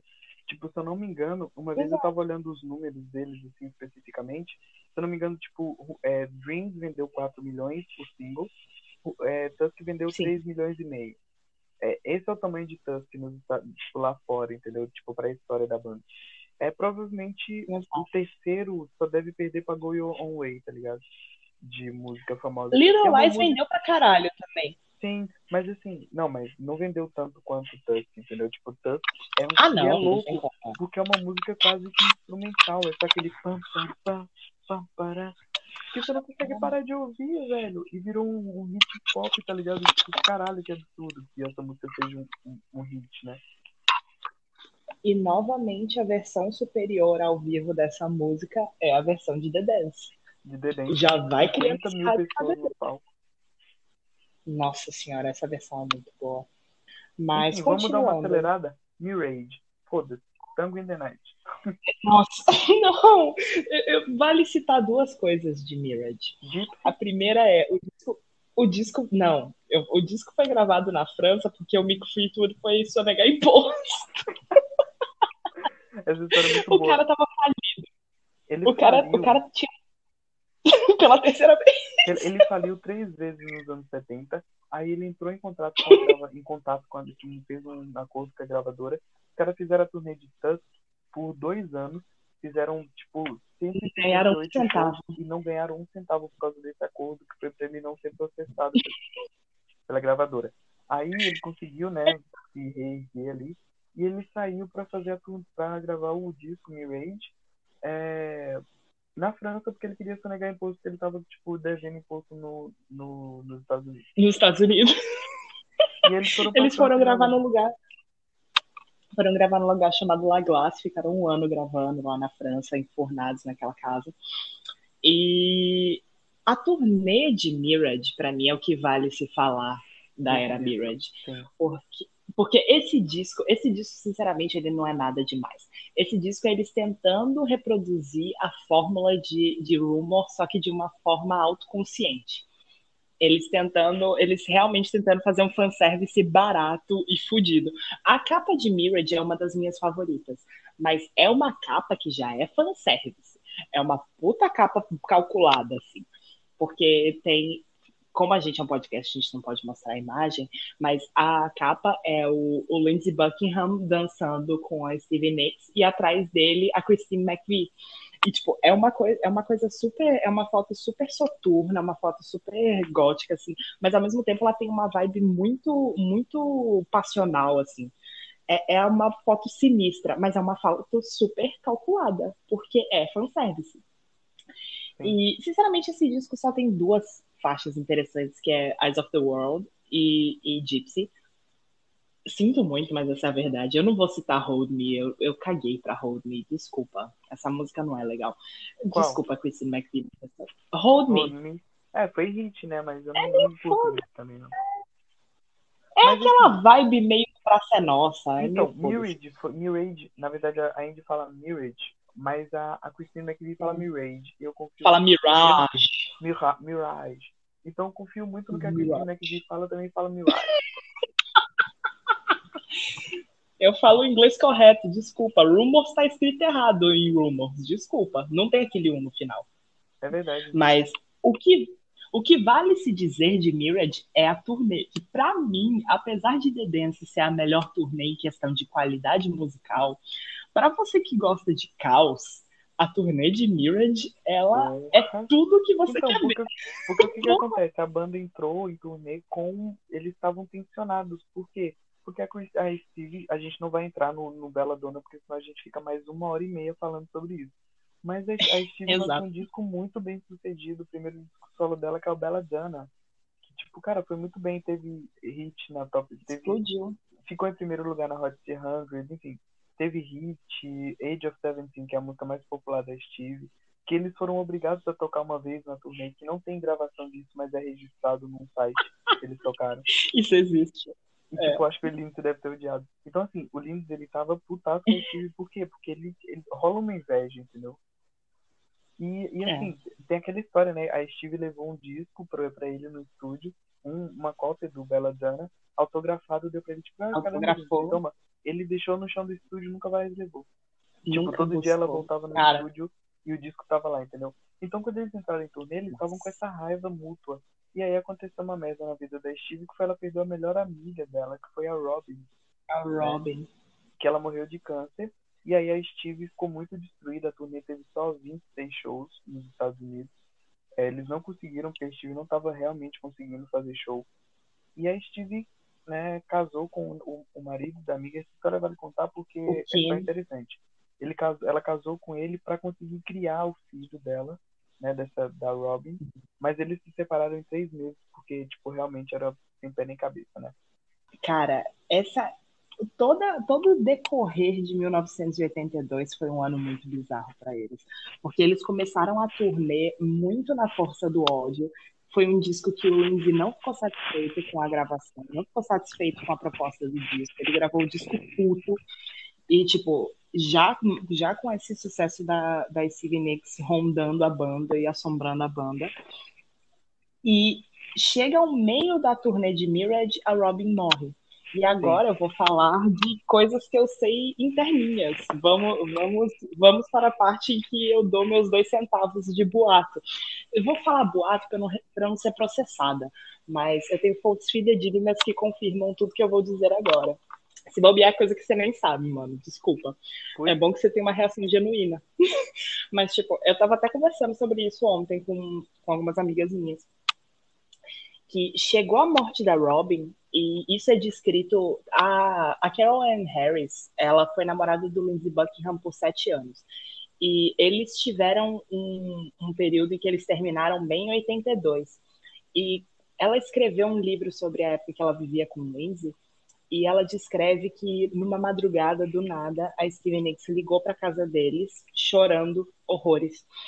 E ela liga e pede ela a Carol a Carol Ann ela atende e ela e a Steve pede para falar com o Lindsay.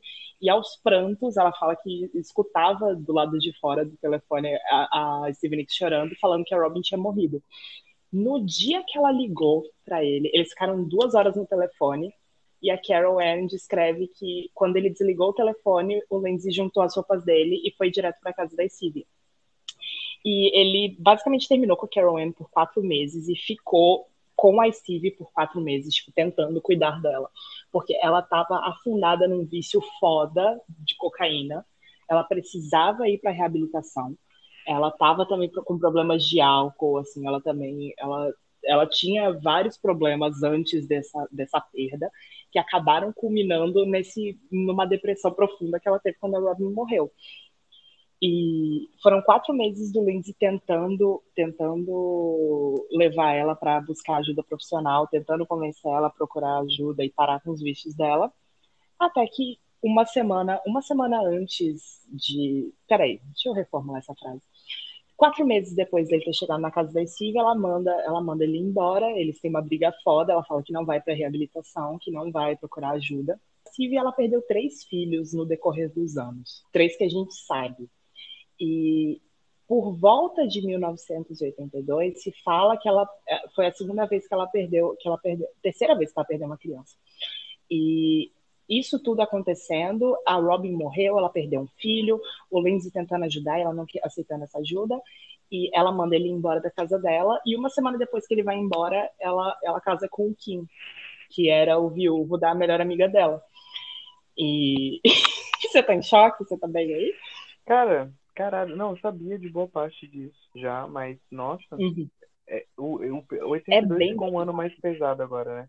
Você imagina a mina ainda é. fazendo é. turnê então, assim, acabou a banda. Tipo, acabou uhum. essa turnê, a banda acabou. As pessoas achavam que a banda tinha realmente acabado. E aí, porque aí a Steve começou a lançar discos solos, o Lindsay também lançou. Não acho que vale a pena citar os discos deles, a gente pode fazer isso depois. Mas agora a gente vai dar menos atenção para Steve Nicks e mais atenção para Christine McVie e Lindsey Buckingham. Por quê? Eles entraram é gente estúdio fala. em 86 para gravar o, sucessor de Tangle in the Night, que viraria que viria a ser Tangle in the Night, que é um, o segundo disco mais vendido da banda, depois de Rumors, vendeu 25 milhões de cópias, né? 27. É um puta, 27. É um puta hit dos anos 80 e assim, a Steve estava completamente focada na carreira dela. Saiu Wild, Wild Heart em 84, né? Não, 85 é, Rock a Little em 86 e quando eles entraram em estúdio para gravar o álbum, ela estava em turnê do Rock, do Rock a Little.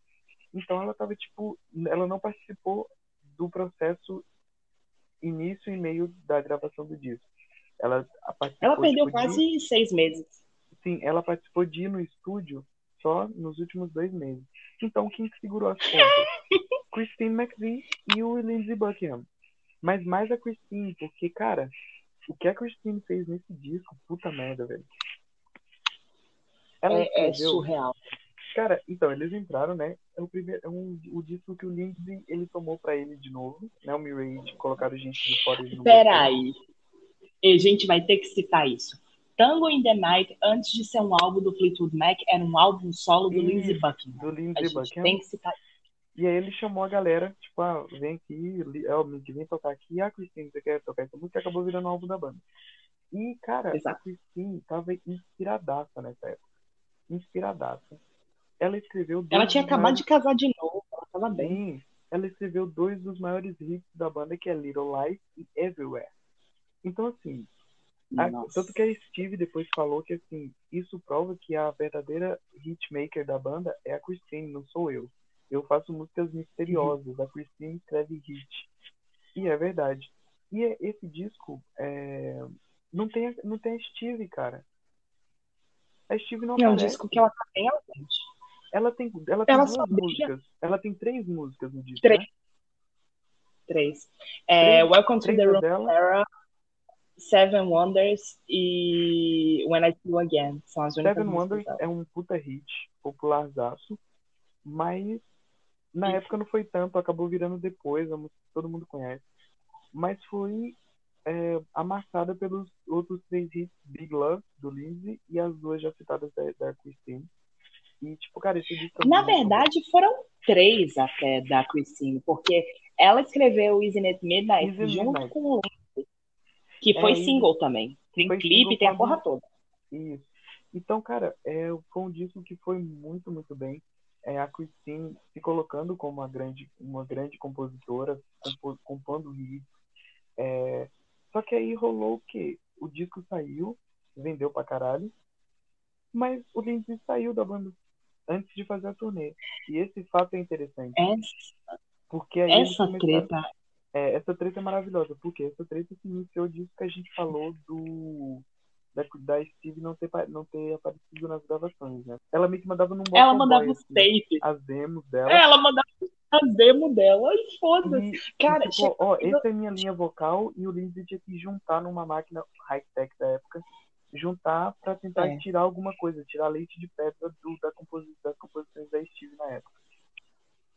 Cara, esse homem sofreu demais.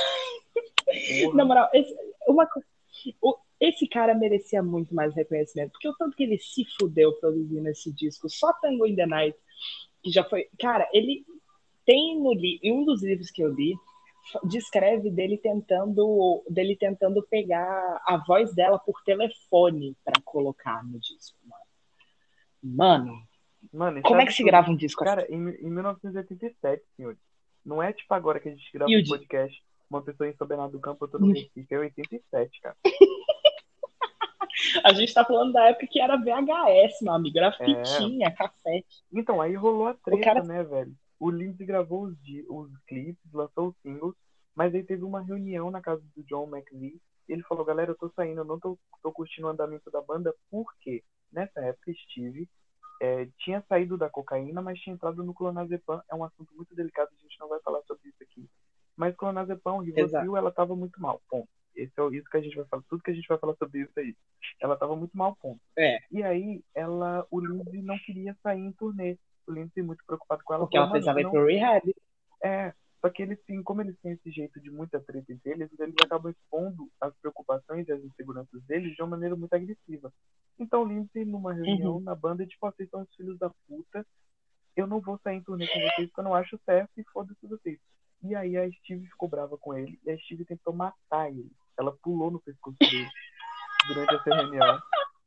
Ela tentou enforcar ele, isso é um fato consumado. Mano, a gente não Isso falou está da guitarrada. A gente não falou da guitarrada. Mano! Essa é a deixa perfeita. Vamos, vamos Fala, falar. Porque isso- isso- a guitarrada é da era Tusk. Porque a gente pulou a turnê de Tusk, mas a turnê de Tusk. Deixa eu. Olha. Teve um momento na vida do Lindsey Buckingham que ele falou: Olha, eu vou ser um merda. Ele decidiu ser um bosta por Ele uns bons dois um anos. dickhead, que até hoje os caras chamam ele assim. Os tiozão chamam ele de dickhead. Exatamente. E isso tudo foi da era de Tusk. Foi tipo, finalzinho da, da turnê de Rumors em 78, já engatou 79 Tusk, ele ficou assim até 82 quase. E ele ficou, um belo dia, eles estavam tocando em um dos shows da turnê de Tusk, e ele começou a zoar a Steve, porque a Steve tem toda aquela presença de palco bem única. E ele colocou, ele usava um terno Armani na, na turnê de Tusk, e ele pegou o terno, aquele terno maravilhoso com ombreiras, colocou por cima da cabeça e começou a rodar no palco tentando imitar a Steve. Eu, eu fico muito puta de não ter gravação disso, porque isso seria tão engraçado de se assistir. Mas Porra. continua.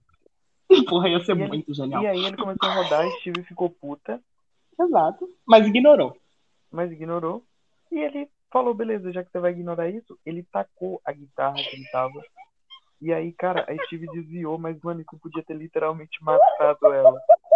Aí eles chegaram no. A, a Christine bateu nele, jogou um copo de vinho na, no, do terno dele, tipo, seu filho da puta. Foi louco, mano. Deu um tapa na cara dele. Deu... É, a Steve revidou em 87 tentando matar ele. E aí ele saiu com a icônica frase: Tire essa vadia esquizofrênica de perto de mim. E ele saiu da banda por 10 anos. Ai, nossa, não, essa treta de Tango in the Night é especial para mim, assim, porque realmente ela começou com boas intenções, porque o Lindsey Buckingham falou, olha, eu não vou sair em turnê, porque a Steven Nicks precisa ir para reabilitação. E não tem como. Não tem como a gente ir para uma turnê de não sei quantas cidades, de quase um ano, com essa mina aqui, com outro vício que está corroendo ela. E é por isso que a gente também odeia o Mick Fleetwood nessa casa, porque ele que estava pressionando a Steve Nicks para continuar e para ir fazer a turnê direto. Porque ele, mano, ele só gosta de dinheiro, esse cara. Tipo, literalmente. Exato. Ele, ele, ele, ele quer dinheiro. Então, tipo, mano, ele ia, ele ia abandonar uma turnê de um disco que vendeu 30 milhões? Você acha? Não ia. Então, um disco aí... que tava irritando pra caralho. E aí, eles tiveram que colocar outros dois caras na, no, na banda. É, foi uma fase muito esquisita, porque eles fizeram a turnê e tal rolou um disco em 90 que é o Behind the Mask. Vale a pena falar? Não. É. Porque é um disco ruim. Não. É um disco que a banda ignora. É, em 92, a Steve. Ela, ela tava quebrada com Ela tava quebrada com clonazepam. Ela saiu, quitou. Ela, Steve Nicks saiu do grupo. Aí a Christine é. McVie ainda participou de um disco de 93 chamado Time. Entraram outras duas pessoas. Os, os dois que entraram no lugar do Lindsay saíram entraram outras duas pessoas no lugar do Lindsay, uma mina que canta muito, eu esqueci o nome dela, e um outro cara que é. toca guitarra, foda-se. E eles E a Christina McVie, ela, ela, foi obrigada pela Warner a gravar esse disco. Ela nem... É. E, cara, esse disco Time ninguém escutou. Teve um, tipo, teve uma música que pegou centésimo lugar no, no, no, no Reino Unido. É, esse, é, esse é o grande feito desse disco. E a Christine falou assim, beleza, vocês querem, vocês querem que eu faça? Eu faço o disco. Eu não farei turnê. Não farei. Saiu. Ela saiu da turnê. É, eles fizeram em 90. Aí rolou uma coisa muito esquisita, que foi assim, eles saíram. Você me, me corrija se é essa ordem, porque isso é 93, né? Aí rolou a campanha do Bill Clinton para presidente dos USA uhum. USA. E o Bill Clinton usou Don't Stop como jingle. 94, é isso. Não, isso é 93. Ah, sim, mas o Inaugural Day foi em 94. Vai com Deus. É, aí rolou. E aí, em 94, rolou uma mini reunião da banda é, para cantar Don't Stop na inauguração, que é comecinho de 94. Que, mano, é um vídeo caótico. Tipo, o Lino fica claramente cheirado de cocaína. A Steve passada no ferro de Ansan, no clonazepam. E o Michael Jackson, do nada, cantando com ele. É louco O Michael Jackson aparece. O Michael Jackson aparece, Mano, a Steve dá o, o pandeirinho pro, pro, Bill Clinton, ele fica balançando o pandeirinho meio desconfortável. É, é, é, Ela é tá com uma puta de uma cruz, uma cruz de diamante de 40 centímetros no peito, com uma carta. É... Velho, Pra mim, Lindsey Buckingham em seu melhor é Lindsey Buckingham cheiradaço. Desculpa, é, é, é, melhor. Se você já viu a live de Not That Funny de 1982, você sabe do que, que eu tô falando. Ele em seu melhor é ele loucaço. Não necessariamente cheiradaço, mas loucaço. Mano, ele, ele nessa live de Don't Stop, cara, ele entra, a primeira frase da música que ele entra, ele já tá se tremendo inteiro. É bom demais. Sim, é bom demais. E a Steve tava com lágrimas nos olhos, porque ela tava muito mal de clonazepam. Ela contou depois que tá aparecer nesse dia foi muito horrível. É, essa fase pra Steve, galera, se a gente fazer algum dia algum, algum, algum podcast sobre a Steve, a carreira solo, eu acho que vale a pena. É... Uhum. Ela tava bem mal. Vem aí. E vem aí, vem aí, vem aí. 95, 96. eles tentaram nessa época uma reunião, não deu certo. O John McVie e o Mick Fleetwood saíram com essa formação anterior do disco Time em turnê. Foi em turnê não, eles fizeram um show na Copa de 94. Do nada, e, mano. E cara, é um show bom, mas é muito uh, tipo, não faz sentido, é mas é bom porque porque a mina canta pra caralho, mas tipo, não faz sentido, tá ligado? Foi um momento que Uhum. a banda foi muito criticada, o Mick Fleetwood foi super criticado. Tipo, mano, para de tentar manter essa banda viva, essa banda acabou, deu o que tinha de dar. Mas como É, já boa fênix que é, os caras sobreviveram a clonazepam, cocaína, guitarrada, estrangulamento, acho que eles vão Alcoolismo. alcoolismo, eles Verdade. voltam em 97 com um disco que foi citado aqui várias vezes, que a gente ama, que é o The Dance. The Dance. A Dance. Que é o terceiro disco mais vendido da carreira deles, é um disco ao vivo. É, é o disco, é um dos discos mais ao vivo mais vendidos da história. Porque assim, aqui no Brasil a gente liga muito pra disco ao vivo, né? Nos Estados Unidos eles cagam pra disco ao vivo É. porque eles vê os caras no Ninguém liga. casa, né? Ninguém liga. Eles vê o cara, tipo, ah, eu vou dar um rolê, vou no show do Ozzy. Tipo, ah, vou dar um rolê Hum, é. show dos Stones. Eles não estão nem aí pra disco ao vivo. Mas esse disco saiu em Exato. 97, foi gravado no comecinho de 97. É uma comemoração de 20 anos do lançamento de Rumors. É a única comemoração oficial de Rumors, né, de 20 anos. Na verdade, e, que nem acaba sendo literalmente porque eles não tocam, tipo, Rumors na íntegra, né? Não, falta Goldust Woman, falta. Não, War mantém, são- tá louco? Não, mas eu tô falando que entrou no CD. Ah, tá, sim. Falta Second Hand News, falta o Daddy, falta Somebody. Enfim, é uma comemoração até a segunda linha, né? Que é um show maravilhoso gravado no, em Burbank, no estúdio da Warner Brothers. É o primeiro show da turnê, então eles só ensaiaram, né? Eles ensaiaram e fizeram o show. Então a gravação do DVD, tipo, capta o sentimento deles de estarem reunidos de- de verdade depois de 10 anos. E é muito É foda. tão lindo. É muito lindo. É lindo Você pra pega, ó, esse disco, pra ser sincero, esse disco era uma jogada de marketing da Warner pra preparar terreno pra um disco novo de, de estúdio do Fleetwood Mac, porque eles tinham já em mente gravar um disco inédito depois de The Dance, que a gente vai chegar lá. É, mas a Mas, gente vai, vai esse- comentar mais sobre o show especificamente, né? Porque vale a pena. exato.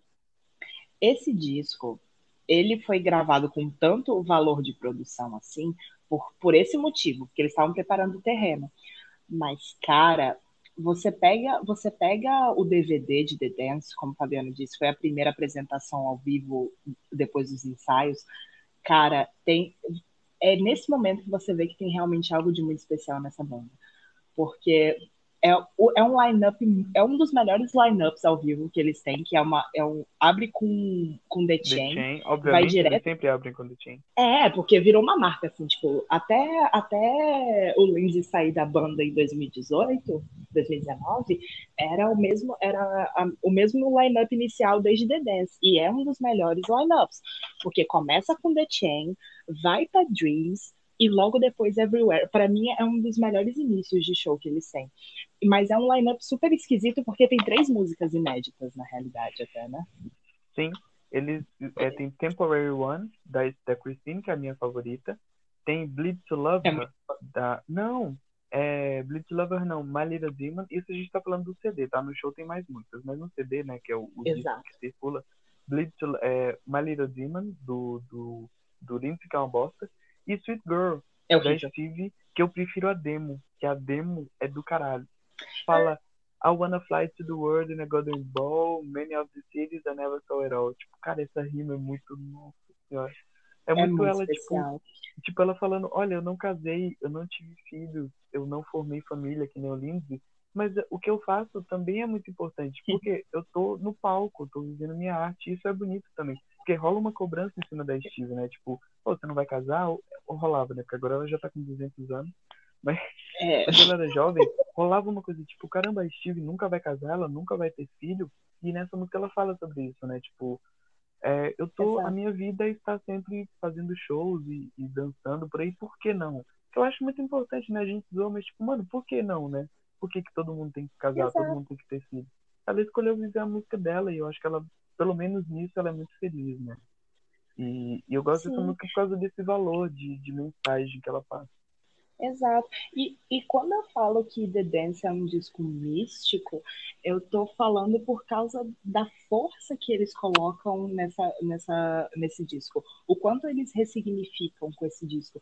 Você pega a versão de Goldust Woman de The Dance, que é a melhor versão ao vivo de Goldust Woman, e, cara, quando o segundo refrão chega e você pega pra ver no DVD e, tipo, a Nicks se vira completamente pro Lindsey Buckingham e canta o, ref, o segundo refrão inteiro olhando para ele. E ela aponta o dedo indicador na cara dele e fala: Now tell me, is it over now?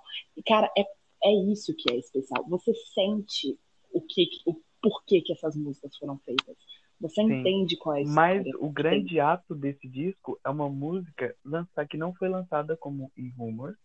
Ela foi lançada como single de Go Your Own Way. Foi uma, uma parada que, assim, a Steve ah. nunca superou, né? Vamos falar, que é Silver Spring. Uma balada que a Steve escreveu por Rumors. Cara, a gente fala da letra, vamos falar só do entorno. A gente tem que entrar na letra de Silver Spring, só o entorno. Ela escreveu na época de Rumors. É, e não deixaram entrar porque seria uma terceira balada da Steve e eles não queriam isso porque o disco já estava com muita balada. Nem minutos, caberia, no nem caberia. né? E aí o, o, o Mick teve que chamar a Steve e falar: Steve, ó, não dá para botar essa música, a gente vai colocar I Don't Wanna Know, que é uma música de três minutos que vai caber no vinil e vai dar uma amenizada nesse tanto de balada, não tem o que fazer. Mas, pra você não ficar chupando o dedo, a gente coloca ela como B-side de Go Your Own Way, que foi o primeiro single do disco, né? E a Steve Sim. ficou muito brava, por quê? Porque ela queria que, essa, que os royalties dessa música fossem pra mãe dela. E ele, ela não conseguiu royalties é, o quanto ela queria, né? Porque aí ela teve que rachar Sim. com Lindsay. Então ela. Acho que na verdade ela queria que Silver Springs fosse um, um single, né? Solo, né? Sozinho. Talvez ela quisesse isso. É. E aí eles revisitaram pela primeira vez ao vivo em 1997 e ela finalmente conseguiu lançar como single. E esse é o grande ato do show, porque, mano, é a apresentação mais emocional que alguém pode fazer na vida. A Steve canta aquilo pro Lindsay, é, é, é tipo, cara, ser é levado para um lugar emocional que é impossível, tipo, você ficar impassível àquela apresentação, tá ligado? Aí a gente entra pra falar da letra. Cara, a letra dessa música é isso. isso é, é, eu, eu, eu assino embaixo em pessoas que falam que Silver Springs é uma, é uma maldição, assim. Que é uma música, assim, que realmente amaldiçoou. Porque você pega a letra de Silver Springs e é, ela, ela começa ainda num tom ainda meio romântico, tipo...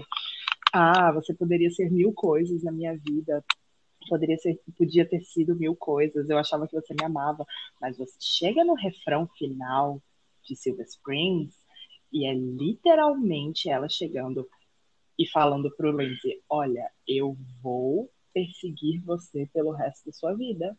Você nunca, onde você, você nunca, é, você nunca vai sair disso que a gente teve você vai ouvir minha voz, eu vou te perseguir. E, cara, e ela vai gritando isso. Ela vai. Vai ouvir minha voz. Então, parte que ela. Mano, eu me arrepio todo. Ela fala, never get away, never get away. Você nunca vai sair fora, nunca vai sair fora, Mano. gritando com ele.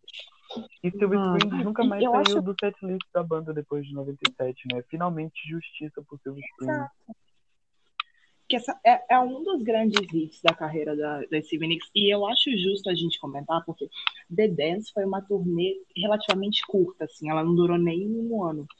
Fizeram 56 Porém, shows, especificamente. Exato. E, mano, é uma música que você pode pegar, tipo, versões diferentes, de datas diferentes, e você vai ter uma experiência nova com a música. Pra mim, apesar da versão do DVD ser, tipo, a versão que todo mundo lembra e todo mundo fala sobre, para mim, a versão de Camden, em dezembro de 97, é a versão superior de The Dance para Silver Springs. Que é, é, tem, tem aí uns bootleg na, da vida no YouTube. Se você procurar no Google, você acha o show inteiro. Mas, mano, a o refrão final, assim, a Steve virando para ele e gritando Never Get Away e, tipo, andando para trás, tipo, toda encolhida dentro de si mesma. Mano. E, e ele tipo, vai atrás a música dela acabando. E, tem, é, e ele que termina a música porque ela começa a chorar, né? É, Nossa, nesse. A gente vai Ela... falar da história por trás deles dois, que a gente tem que fazer um, um podcast só pra falar sobre as teorias de fãs, senão a gente vai ficar aqui. Mas, tipo assim, rolou não, uma coisa entre eles em 97, é, mas acabou Sim. porque a, a, mulher do, do, do Lindsay, na época, a namorada dele, ficou grávida, e aí acabou no meio da turnê. Porque a mina ficou grávida, eles descobriram. E, tipo, da turnê, não. do meio pro final, a Steve estava destruída, ele também. Então, Silver Springs era o momento que eles choravam no palco.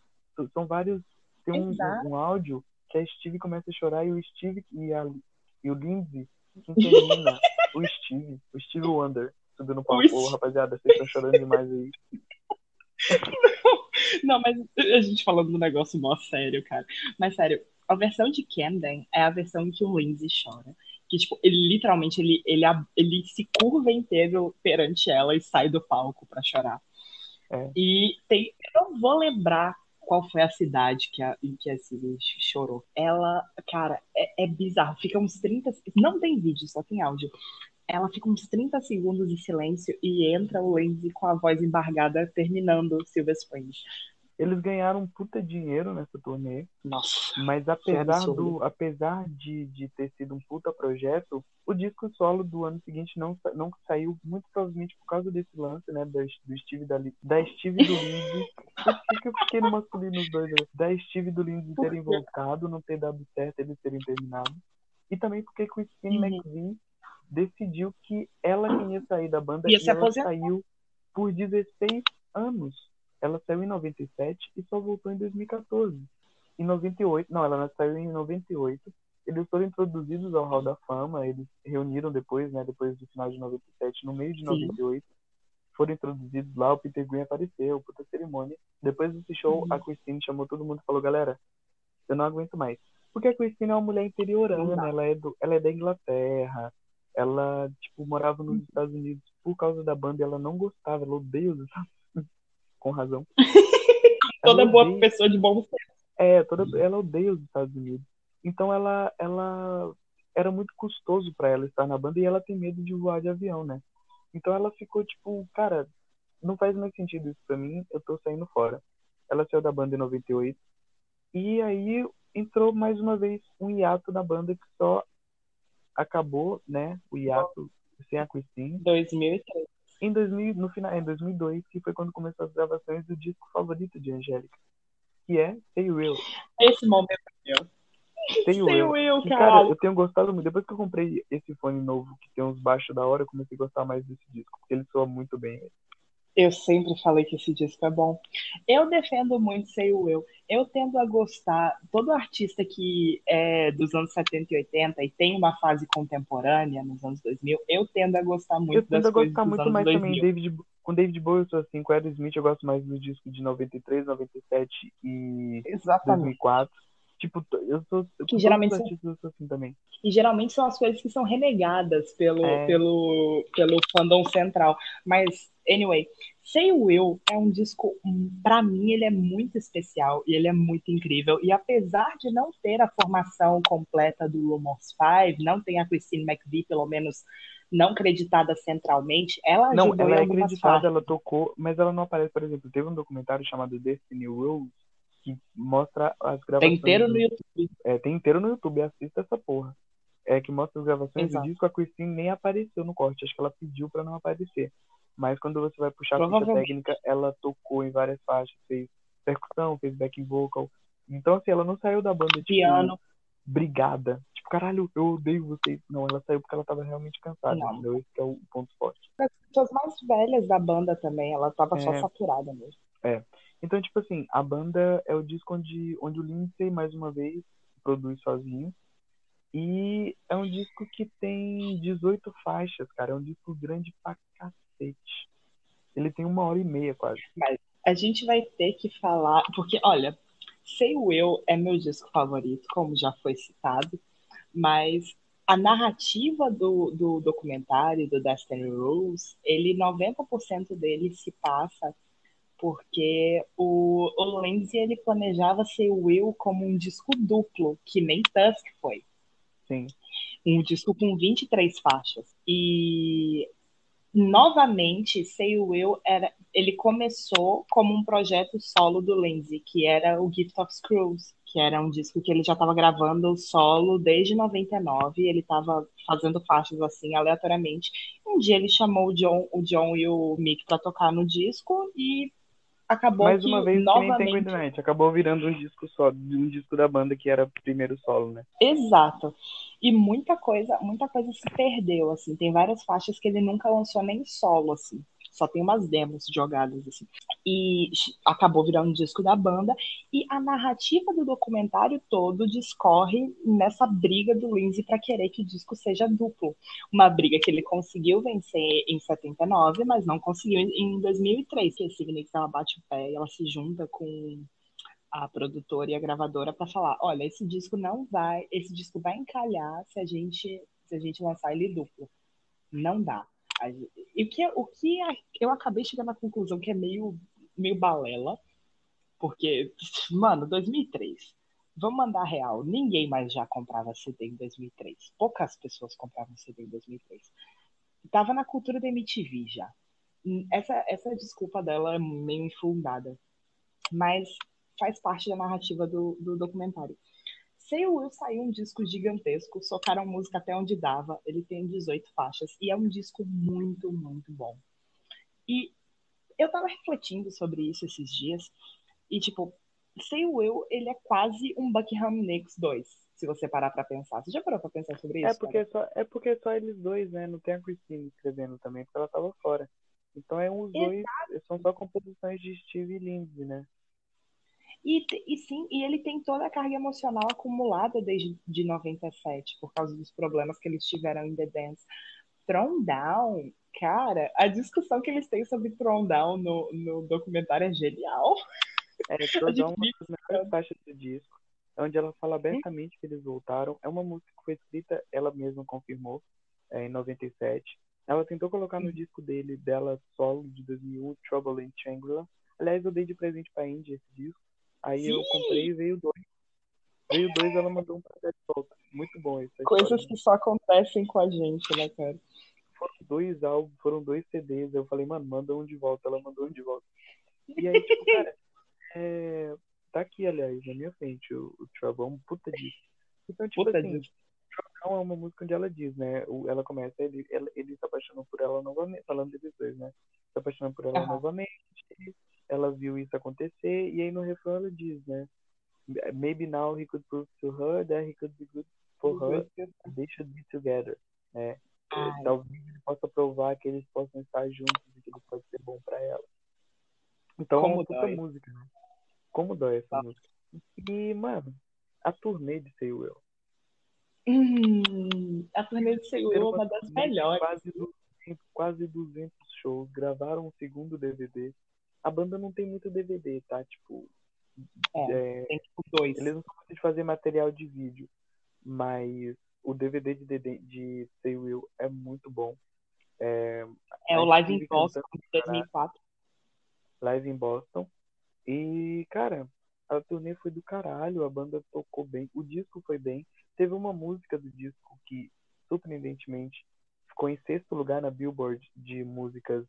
É, não foi o principal da parada, mas acho que foi nas, nas músicas de rock, o que já era bem bom, porque a banda na época já tinha 30 anos, né?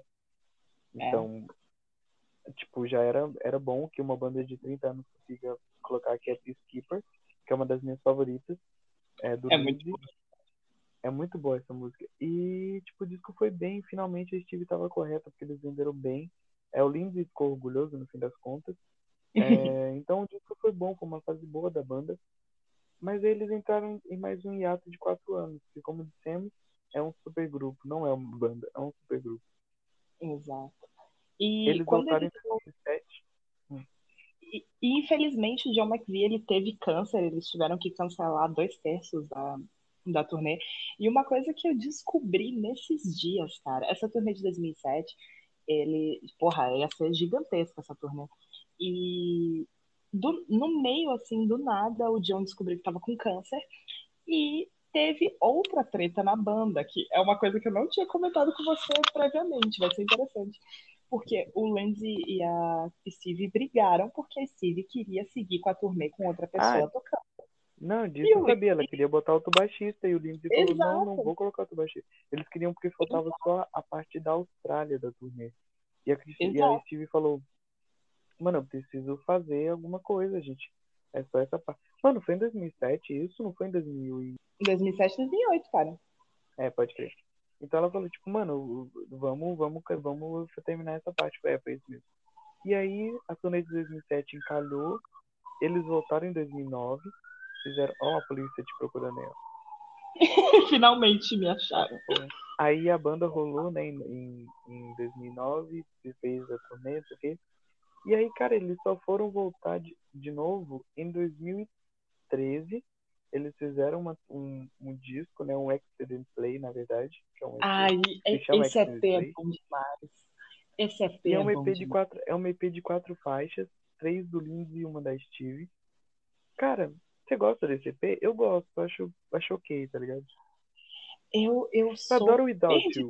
Without You é, é bom pra caralho. Sad Angel também. É uma faixa de Buckingham Nicks. Sim, é uma, é uma, demo, de, é uma demo de Buckingham Nicks que a Steve desenterrou e levou pro Lindsay gravar. É, porque ela perdeu a fita e achou a gravação no YouTube em 2003. Sim. Ai, eu adoro a internet. Mas eu gosto muito de Extended Play, porque Extended Play para mim tem a mesma vibe de Say Will. Então, ele funciona muito bem. E você. A gente vai precisar fazer um episódio sobre boatos de Buckingham Nicks, porque falta muito contexto. Mas as três faixas do Lindsay nesse, nesse EP, eles são, elas são bem reveladoras. Que é Sad Angel, Miss Fantasy e It Takes Time. E é absurdo, assim, tipo, o quão o quão o relacionamento deles realmente, apesar de quase 40 anos na época, não eles terem oficialmente terminado, nunca ter realmente acabado. Nada realmente é, acaba entre eles. É bizarro. Miss Fantasy, você pega a letra de Miss Fantasy, velho, é, é absurdo, assim. A letra de Angel, que é literalmente ele falando que, tipo, o, sobre o quão difícil é você ter que subir em palco todos os dias na frente de, tipo, 50 mil pessoas e ter que falar sobre seus problemas pessoais. É, que é o que eles fazem, né, que eles fizeram. Aí em 2013 é teve a turnê, no meio da turnê, a, a Christine McVie apareceu em alguns shows. Ela sempre foi nos shows, tá, galera? Tipo, você que tá escutando. Uhum. A Christine, ela, ela ia nos shows ver. Toda vez que eles iam na Inglaterra, a Christine tava na plateia porque ela era amiga deles ainda. E aí, uhum. em 2014, ela resolveu voltar depois de 16 anos. A Christine McVie uhum. falou, galera, eu quero voltar, posso voltar? E ela voltou, eles anunciaram numa festa de Halloween lá, né? Que a... Eles têm um histórico extenso de festas de Halloween bizarras. Tem altas histórias. Aí, altas histórias sobre as festas de Halloween deles. Uma delas, a Christine voltou no Halloween de 2013, se eu não me engano. É... Ou foi no Halloween de 2014 que a, que a Steve contou a história? Eu não sei dizer. Tem que ter alguma coisa de Halloween isso aí. E a Christine é. voltou em 2014 e eles entraram numa turnê longuíssima chamada On With The Show, que marca o retorno dela. E, cara, toda é turnê, grande pra caramba, faturaram 200 milhões só em ingresso, sacou? É, uhum. Não tem muito o que dizer, porque é uma turnê de grandes hits, é uma turnê de comemoração, não, não houve nada específico acontecendo. É. É, a, gente, 2017... a gente vai falar, não, a gente vai falar do quanto que, é, que, a, que foi enrolado sobre um disco final do Fleetwood Mac, porque desde que eles lançaram o Extended Play, ficou no ar que, tipo, putz, eles vão voltar para gravar um último disco, fazer uma última turnê e acabar a banda. Inclusive, o Lindsay publicamente falou que queria gravar um último disco, fazer um último, uma última turnê de comemoração para celebrar a banda. E ficou esses boatos rolando em 2013. E basicamente a Stevie chegou em público em 2014 e falou: Olha, eu estou relutante sobre colaborar com esse disco. E era um disco que já estava sendo gravado. Era um disco que já estava sendo gravado com a banda inteira, inclusive com a Christine McVie já voltando, compondo, tocando, cantando. E esse disco ele foi basicamente enrolado por três anos, até 2017, e ele acabou saindo sem o nome da banda. Ele acabou saindo como um disco de dueto solo do, da Christine McVie com o Lizzie Buckingham, que tem inclusive uma capa péssima. É, mas é um bom disco. E, infelizmente, esse disco não entrou para a discografia do Fleetwood Mac porque a, Stevie se negou a, co a, colaborar e já que ela não tá junto com a banda, não se usa o nome da banda. Mas os quatro tocaram, que é muito louco, né? Porque os quatro tocaram Exato. no disco. O John fez o baixo, o, o Mick fingiu que sabia tocar bateria. E o Lindsay. e o Lindsay e a Steve tocaram. Então, tipo assim, é, e o Lindsay e a Christine tocaram. E a Christine. É, cantaram, escreveram sobre, fizeram uma turnê ainda, né? É, Uhum, juntos. documentário. E, cara, é. estava tudo bem até 2017. Então, um documentário lindo que mostra os bastidores. lindo. Os caras estavam, tipo, felizes um com o outro. Em 2018, chega o fatídico ano da eleição do Bolsonaro. Então, não é um ano que podia nunca ter dado certo. Eles foram homenageados pelo, pelo Music Care, que é um evento da, do Grammy, que Uhum. é, parabeniza, né, homenageia músicos que fazem trabalho filantrópico com outros músicos. Então, músicos que ajudam outros músicos em situação vulnerável a, a sobreviver com remédio, com alimento, enfim, fazem esse trabalho aí com outros músicos. E eles deram o prêmio de, perso- de personalidade do ano para o Fleetwood Mac. Rolou uma, uma apresentação lá, que eles anunciaram que iam sair em turnê, aquela coisa linda. Só que não. Por quê? Steve Nicks fez um. E Steve Nicks cursou public speech, né? É, para falar em público. Então ela deu um discurso gigantesco, né? No, no, no evento. E, tipo, cara, chegou um momento que, tipo assim, atrás tem vídeo, né? Tem gravação disso. Então atrás tava assim, o John e a, a Christine e o Mick dançando, o John olhando no relógio, tipo, caralho, muito tempo. E o Lindsay, Zoando pra colosso. Não, o Lindsay tava impávido colosso. Por quê? Porque ele sabia que a, que a Steve ia meter o louco. Então ele ficou na dele. Dar merda. Ele ficou na dele. Um, um pouquíssimos dias depois sai na mídia. Lindsay Buckingham foi demitido do Fleetwood Mac. Mano, do E aí o nada. que que rolou, mano? Não sabemos exatamente o que rolou. Só sabemos que a versão que foi contada é que a Steve ficou brava com o Lindsay por causa porque ele supostamente estava zoando com ela. Isso foi o, Rindo, o, é. pa- o, o pavio, né? Do acender o pavio dessa bomba que já estava acontecendo. Já tinham tensões Uhum. voltando a acontecer entre eles.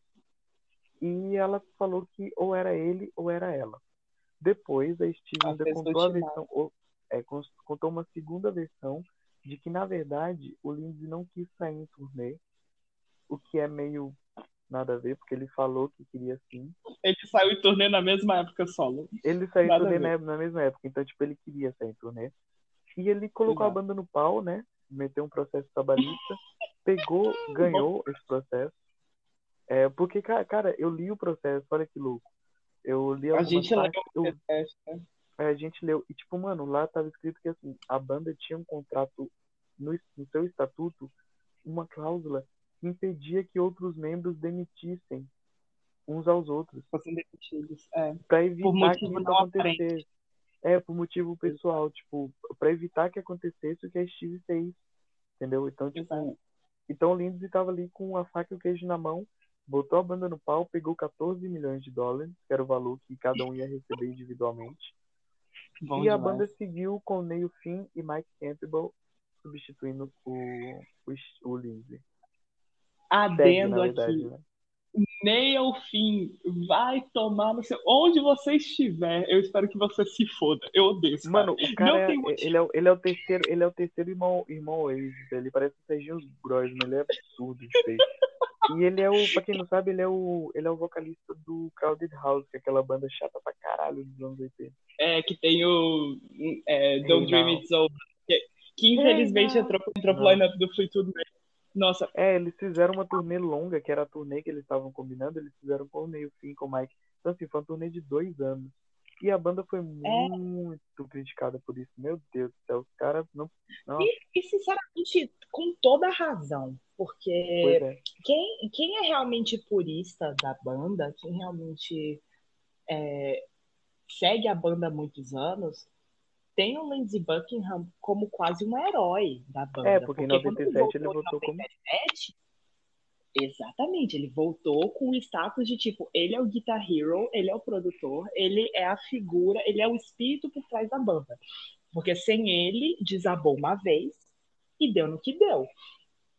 E, cara, eles fizeram a mesma cagada de novo. Porque, sinceramente, eles terem demitido ele em, 2000, em 2018 foi dar de novo a faca e o queijo na mão para ele sair com o status que tem. Porque, tipo, apesar de ele não ser, um, não ser muito grande solo, ele é uma coisa mais underground para realmente quem, quem curte a vibe dele, mano, mano, ele tem quase um milhão de streams no, no, no Spotify. Não é pouca coisa. Não é. De ouvintes, o né? Cara... mensais. É, ele tem, ele, cara, e isso é bizarro, né? Quando a gente começou, quando a gente começou a escutar, pegar para buscar tudo, quatro meses atrás, ele não tinha nem meio milhão de, de, de Não, ele tinha tipo 100, 200 mil. Depois desse rolê de Dream, é, pipocou ele, né? Então assim, a Mas gente segue, a gente, a gente segue nisso, né, cara? Tipo, a, a banda, o, o, último ato do nosso podcast é falando sobre mais um drama que a gente não pode contar como se resolveu, porque ainda não se resolveu. Falar, o Lindsay ainda não voltou pra banda. Eles falaram abertamente sobre isso, mas falaram muito por cima. Eles não falaram exatamente o que aconteceu, você vai falar da entrevista da Steve aí. Mas, até onde a gente sabe, eles não se comunicaram. Porque o Lindsay tentou conversar com as pessoas da banda e eles não falaram com o cara, mano. Tipo, 50 cara, é anos é de rolê e, e o Lindsay mandou um e-mail, ligou para as pessoas e os membros da banda não falaram com ele. Então, cara, é uma coisa que ainda tá para resolver. A gente é fã, a gente ainda tá tentando saber, tipo, caralho, o que, que realmente rolou. Mas aí Steve deu uma entrevista que a Andy vai falar porque ela tá surtada por Eu ia falar disso. porque ah, se a gente tivesse gravando esse podcast há duas semanas atrás, a gente ia ter muito menos insight sobre o que aconteceu do que a gente tem agora. Porque a Steve reapareceu porque ela lançou um single solo que foi lançado dia 10 de outubro. E uma semana. Dia 9, é, desculpa, perdão. Dia 9 de outubro. E ele. Ela saiu dando entrevistas para divulgar o single e saiu uma entrevista para o The New York Times, que é uma entrevista monumental de três horas, que ela fala sobre quase tudo. E, mano, eu realmente quebrei quando eu li a entrevista.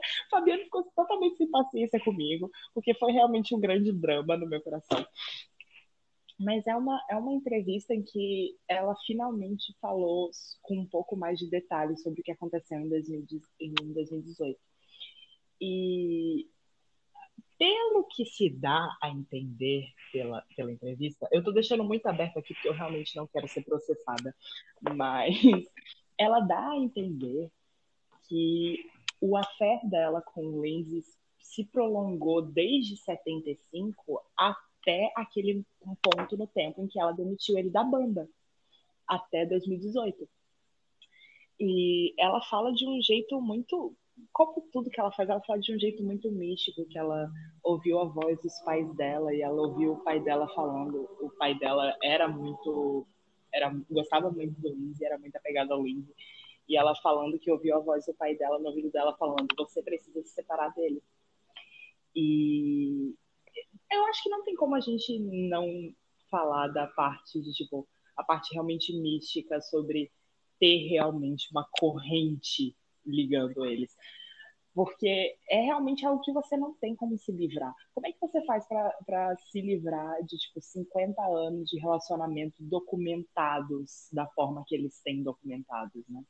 Porque se fosse algo que eles não tivessem registro, não teria perdurado por tanto tempo que perdurou.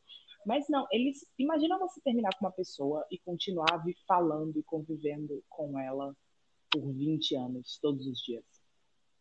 Não é, tem como você processar isso. Não tem como você processar isso de forma natural. Não tem como você superar isso de forma natural. E nessa entrevista, ela fala que ela acabou esse relacionamento dela com o Lindsay e, por tabela, ela, ela acabou demitida ele da banda. Por sorte, tipo, isso foi algo que a gente não citou, mas pouco depois desses estresses com a banda, o Lindsay ele teve um ataque do coração, do nada. É. Que provavelmente foi gerado por estresse. E ele teve que fazer uma ponte de safena, de emergência, caralho a quatro. Ele teve dano nas cordas vocais por causa da intubação. E todo mundo achava que esse tinha cagado para ele quando ele quase morreu, né? Mas nessa entrevista ela fala, ela chega que ela chega e diz, olha, eu mandei uma carta para ele falando que ele precisava ficar bem, que ele precisava melhorar logo. E meio que eu não sei você, cara, mas a sensação que eu tenho com essas. Apesar de a gente. A gente inevitavelmente vai ter que acabar esse episódio em aberto, porque nada se decidiu ainda, nada se foi resolvido. Mas me parece, me, me parece ter esperança agora no fim do túnel, assim. É, porque... de, que eles vão, de que eles vão retornar, porque, né, ela, ela deixou meio que ela tá sentindo muito do que ela fez ela provavelmente entrou naquele mood, né, de ai, não tô sentindo nada, go this woman, não sei o quê. Mas agora parece que ela realmente tá, tipo, afim de, porra, e aí, a gente tem uma banda, é, porra, você foi demitido do nada, a gente é muito cobrado por isso, tipo, que tal uma turnê final, um disco final? Eu acho que, tipo, realmente, talvez agora vai acontecer, eu espero que sim, porque, cara, é uma banda que tem uma história incrível na música. Então a gente merece, tipo, os fãs, a música merece que eles, tipo, façam. E, cara, se for uma última turnê, eu vou ficar muito feliz. Porque, tipo, uhum. uma última turnê, um último ato, assim, tipo, terminando eles numa boa. E, e a banda com os louros e com o que merece, né? Que é, que é isso, uhum. né? Um respeito, a memória da banda em, em, si. Porque, tipo, mano, esse turnê de 2018 foi um baita desrespeito, né? Mano, a, a gente vai ter que comentar sobre isso. A, o Fleetwood Mac não soava como Fleetwood Mac em 2019. Soava como uma banda cover. Desculpa, mas estava péssimo. É, parecia um cover, parecia um cover de luxo, né? Uma cover legal, bonzinho, mas cover. Mano, você pega, você bota lado a lado a versão de Golden Woman de 2015 e a versão de 2019 e você vê o instrumental todo fodido em 2019. Porque não se pode negar que apesar de, de inúmeros defeitos uh, técnicos que o Exit tem, de não usar grave na porra do disco, de usar bateria eletrônica, o caralho 4, mas ele é que dá o tom e ele que dá o, o realmente as características que tornam a banda especial, além da SCV. Porque, sinceramente, ela é a, a voz dela é a, é a marca registrada da banda? É. Mas não é só a voz dela que, que aparece quando toca ao vivo. Sinto muito. Não é infelizmente não é não funciona só com ela. Não é só ela sozinha. Então. e foi desrespeitoso o que aconteceu em 2019 foi humilhante assim. E eu não sei se você tá lembrado mas tipo nos arquivos da, do processo judicial os, as últimas páginas do arquivo são um e-mail que o, o escreveu para o Mick Fleetwood.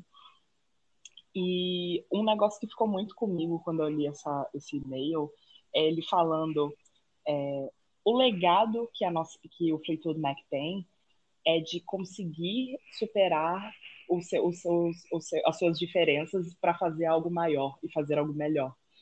E seria uma pena se, se esse legado que seguiu tantas gerações fosse manchado com um último ato de, de desunião. E isso realmente ficou comigo, porque é realmente esse seu sentimento se acabar, se nunca mais voltar a banda e, e ficar do estado, no estado que está agora, é realmente, é, é realmente deixar em aberto uma parte da banda. Deixar em aberto todo o legado deles. Porque é muito feio de se acabar dessa forma. É, então. E aí, tipo, sei lá, mas eu tô sentindo boas vibes. Eu tô sentindo, tipo, esse. O negócio do Dreams, o Mick ter, ter feito sobre, o Lindsay provavelmente viu. Então, tipo, talvez os caras estejam se lembrando do que realmente importa, né? E, mano, a gente tem que terminar o podcast meio triste, né? Esperamos poder fazer uma segunda, uma segunda parte onde a gente fala sobre o retorno da banda.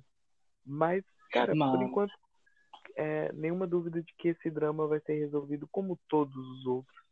Tanta coisa pior aconteceu. Eu acho que se tem uma nota positiva pra gente deixar no final, para não acabar tão bad vibe, eu acho que é o, o ponto de tipo a gente tá a gente tá num momento da narrativa deles em que todo mundo fez merda, tá todo mundo brigado, ninguém tá se falando, mas a Steve, nessas aparições, poucas aparições públicas que ela tá tendo, ela meio que tá abrindo a porta pro Lindsay entrar. Pelo menos Sim. é a forma que eu tô entendendo, assim. Porque e se bobear, ele já passou, já entrou pela porta, já tá tomando café na já. sala, já tá, já tá deitado na cama de novo. Porque ela falou que tá gravando uma parceria com, com algum rockstar que ela não pode citar o nome. Quando ela falou que não podia citar o nome, eu só pensei nele. É, cara. eu fiquei tipo, caralho. Ela falou, eu estou gravando uma música com um rockstar muito famoso e que eu não posso citar o nome. Então talvez esteja rolando um single dos dois e talvez a gente tenha mais rumores para espalhar. Mas agora a gente tem que ficar por aqui, porque não tem, não tem mais o que dizer sobre Fleetwood Mac. A gente falou por 2 horas e 24 minutos e 25. O cara, ninguém vai Ai. ouvir isso. Você sabe, né? Infelizmente, ninguém vai ouvir a gente falando Ninguém vai quase três ouvir. Mac. Quase 3 Ai, horas, mas- cara, é muita coisa, mas whatever. É, whatever, né? A gente, como se a gente estivesse importando se alguém vai escutar ou não, É. né? A gente, a gente nunca deixou de fazer as coisas por isso. É isso. É isso. Mas muito obrigado se alguém ouviu até aqui. É, obrigada a você. Espero que você não tenha saído sequelado dessa experiência, que a gente tenha pelo menos instigado a você procurar uma música dessa banda pra escutar. Não escuta Eu só procura- É, escuta, escuta qualquer coisa menos Dream. Não, mas É, é, isso. outras- É isso. É uma, é uma puta história que essa banda tem.